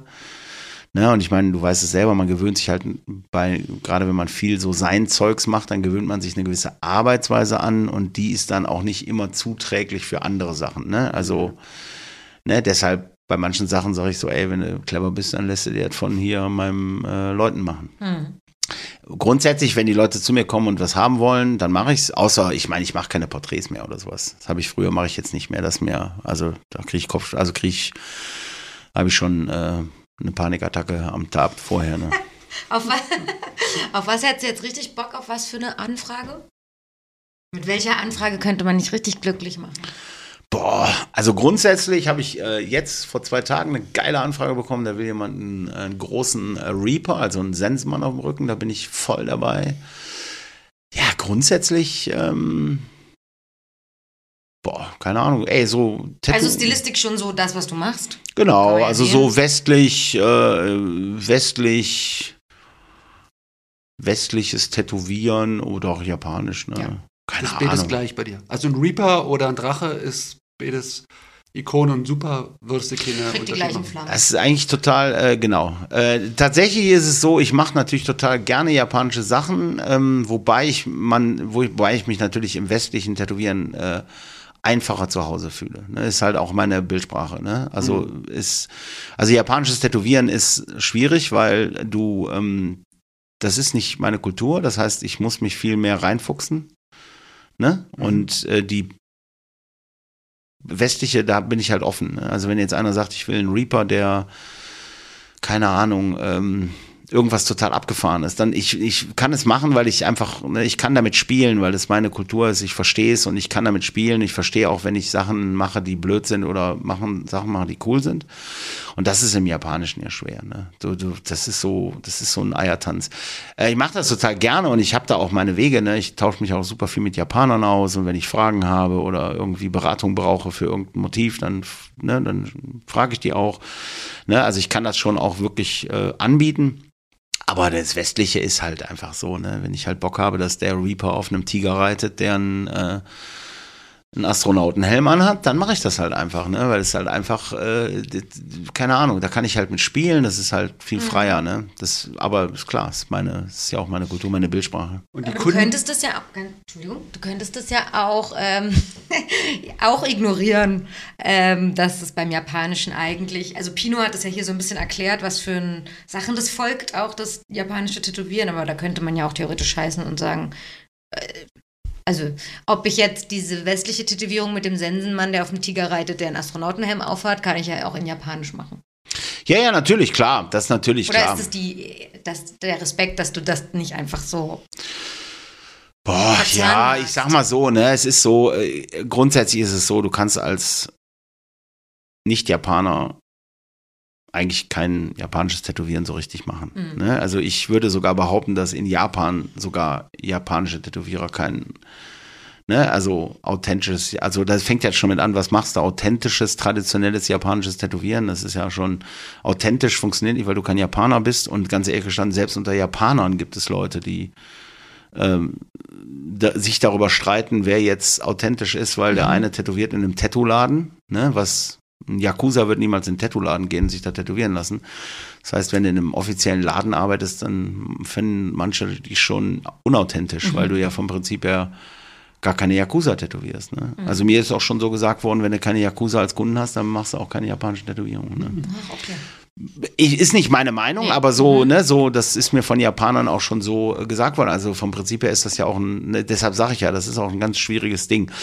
Ähm, es ist nur so, dass viele Kunden das natürlich gerne möglichst nah äh, am Original haben wollen. Das möchte ich natürlich auch wirklich dann machen können. Wobei ich auch mir einfach klar ist, dass das sehr, sehr schwierig ist. So, ne? Ähm, und beim Westlichen ist es so, äh, da, das ist ja einfach, ey, keine Ahnung, du kannst ja damit rumspielen. Ne? Ich sage ja, ne, es ist ja meine, Gibt ja keine Regeln. Ist dann deine ich Freiheit. sag mal so, machen ja aber Leute beim Japanischen auch. Du siehst ja super viele japanische Tätowierungen, die nicht, ähm, die sehr, sehr, sehr, sehr damit Frei spielen. Ne? sind, ja. Ne, ich mag Stilistisch, also ich mache auch kein super traditionelles japanisches Tätowieren. Ne? Ich versuche da auch so mein Ding mitzumachen. Ne? Ich versuche, dass es nachher so aussieht, also so den Look hat, aber so, ich hole mir auch an Einflüsse von andere Einflüsse da rein. So, ne? Aber ich meine, ich mache jetzt nicht einen japanischen Reaper, der auf einem Drachen reitet. Ja. Aber ich versuche schon so, ne? Ne, aber es ist natürlich wirklich so, blöd gesagt, es ist schon so, äh, dass, dass das westliche Tätowieren, da ist es ist, es ist halt einfach, es ist näher an dir dran. Ne? Ich liebe Japanisch, versteht mich falsch, ne? ich liebe es, aber es ist halt schon einfach auch so, dass es immer nie einfach ist. Ne? Du bist immer. Also Sensenmann hast du jetzt aber schon die Anfrage. Die kann jetzt keiner nochmal Ja. stellen. Für Äh, nee. Sensenmänner könnte ich den ganzen Tag machen, Ah, okay. tatsächlich. Ähm, ey, Brauchst du denn so Freiraum? Nur Sensenmann, den Rest mache ich? Oder willst du auch genau wissen, auf wo er drauf reitet, ob er reitet? Nee, nun gut, die Leute, die, nein, die Leute, also die Leute geben mir ja schon ja ihre Vorgaben, was ich auch f- okay finde. Ne? Ja. Ich will auch gar nichts. Ich bin ja auch nicht, ich bin so ein, ich bin schon jemanden, ich möchte schon, ähm, Vorgaben. Ja, na, nee, aber wenn Leute sagen, mach einfach, was du willst, dann finde ich das eher so ein bisschen befremdlich, ne? weil ich ja so, ich sag mal, in den 90ern so als Custom-Tätowierer damit äh, groß geworden bin, dass die Leute ja jedes Detail äh, Entscheiden wollen. entscheiden wollen. Ne? Das heißt, wenn ich zu viel Freiheit habe, dann denke ich mir so, uh, ah. und dann bin ich so einer, der sagt, ja, ist das denn okay so oder soll ich das ändern? Also so dieses, ey, geil, ich mache jetzt einfach, was ich will. Der hat ja gesagt, ich kann, das ist für meinen Kopf ein bisschen schwierig. Ähm, aber es ist so, dass ich einfach sehr viele Kunden habe, die, ähm, glaube ich, neugierig sind, was ich daraus mache. Mhm. Also es ist so, dass ich merke, dass, glaube ich, manchmal die Leute so das geil finden, ne? so die ähm, irgendeinen Twist da reinbringen, dass ich irgendeinen Twist da reinbringe und die Leute es einfach spannend finden. Ne? Also ich habe, glaube ich, eher so das Gefühl, dass die Leute darauf ähm, auch darauf Bock drauf haben. Das gibt einem natürlich so die Freiheit, weil dann weißt halt, wenn du umso, umso mehr du dich reinhängst, umso äh, cooler findest die Leute, ne? Hast du eine Auswahl an Zeichnungen, die man auch, wo man sich im Zweifel was aussuchen kann, wenn man eine Ach, Idee die, hat? diese, ja, diese Wanna-Do-Geschichte, ich finde das ich ja. nenne es ja nicht mehr so. Ich weiß ja Ja, nicht, was ihr sagt, aber ja, ich, keine Ahnung. Ich meine, ich kenne es, ich kenne es ja, ich kenne es ja von früher nicht. Aber das finde ich eine der wenigen Sachen, die ich wirklich richtig, richtig cool finde, ähm, die sich so verändert haben. Ähm, das finde ich, ich habe es einfach nicht, weil ich einfach, also ich, ja, ich habe schon, ich mal ja Flash, ne, aber ich habe immer das Problem, wenn ich Flash male, dann möchte ich es eigentlich nicht mehr tätowieren, weil dann habe ich es ja schon gemalt. ah, okay. Ähm, und eigentlich möchte ich da was Neues machen. Mhm. Ich habe schon mal so Zeit, aber nicht wirklich. Ja, ich finde das eher Das ist so. jetzt nicht deine große Mappe und man kann nee, sich nee, nee. was rausnehmen. Das ist keine Ahnung. Also das, ich, nee, ich, die Leute sollen mir sagen, was sie haben wollen oder was die Idee ist und dann kann ich damit einfach äh, loslegen. Ne? Bei den japanischen Sachen ist es eh so, ne? Da geht es eh viel mehr um so Konzepte. Ne? Also, ne, ich denke bei einem japanischen Tattoo auch einfach tierisch viel über. Also japanische Tätowierung ist eigentlich der Hintergrund, ist das, was zählt, und die Motive sind sozusagen das Beiwerk. Ne? Das heißt, ich denke da halt oft einfach auch viel mehr über den Hintergrund nach. Ne? Also, ne, ich habe von, ich, wenn ich, ich habe ja viel mit Japanern zu tun und ein Japaner sagt nicht, oh, du hast aber einen schönen Keukarpfen gemacht, ne? Der sagt halt, oh, nice background. Oder, ne, also das, die haben da so einen anderen, anderen, was die wirklich interessiert, ne? Also wenn ich mit dem Horikyu zum Beispiel, ne, der, der sagt dann einfach, das ist ein schöner Flow im Background oder sowas. Also das ist nicht so, von daher ist das äh, gar nicht so ein, ähm, so ein Ding. Das geht viel mehr so ums Konzept, ne? Beim westlichen Tätowieren ist halt oft das Design dann halt, ne, viel mehr, ne? Also, wer einen Sensenmann haben möchte, und Ey, grundsätzlich alles andere, alles grundsätzlich. andere, äh, kann über Instagram Genau, schreibt mir einfach. schreiben. Ich bin Wer- da sehr, tatsächlich sehr äh, einfach. Also ich bin, äh, ja, die können mir einfach schreiben. Tatsächlich fast sogar bei Instagram am liebsten. Ich bin so ein E-Mail-Muffel. Gut, per Also- Instagram. Wer sich für das Buch interessiert, kann in den Shop gehen. Genau. Ich habe ganz viele Bücher. Und ansonsten gibt es noch bei YouTube ganz viel über Andreas. Und dann gibt es auch noch zwei Podcasts mit Oliver Plüger. Genau. Zuerst war die Haut und einen mit Pete Görlitz. Genau. Podcast Und dann gibt es auch 2000. noch einen auf Podcast Englisch 2000? mit. Nee, es gibt noch zwei auf Englisch. Die Boah, Alter, jetzt mache ich hier voll das äh, Hey, mach. So gut. Scheiße, nee. Äh, Steff Bastian hat einen mit mir gemacht, Tattoo Tales, Tales. genau, Tales, und ja. dann der äh, No Lies Just Bullshit. Und wenn ihr dann satt seid. Und wenn ihr es dann satt seid. Aber lasst euch lieber von mir tätowieren, da haben wir alle mehr von. Könnt ihr die Geschichten live anhören. Vielen Dank, dass du da warst. Ey, war super äh, War gut. sehr super. Und das Bier war besonders lecker. Tschüssi. Tschüss.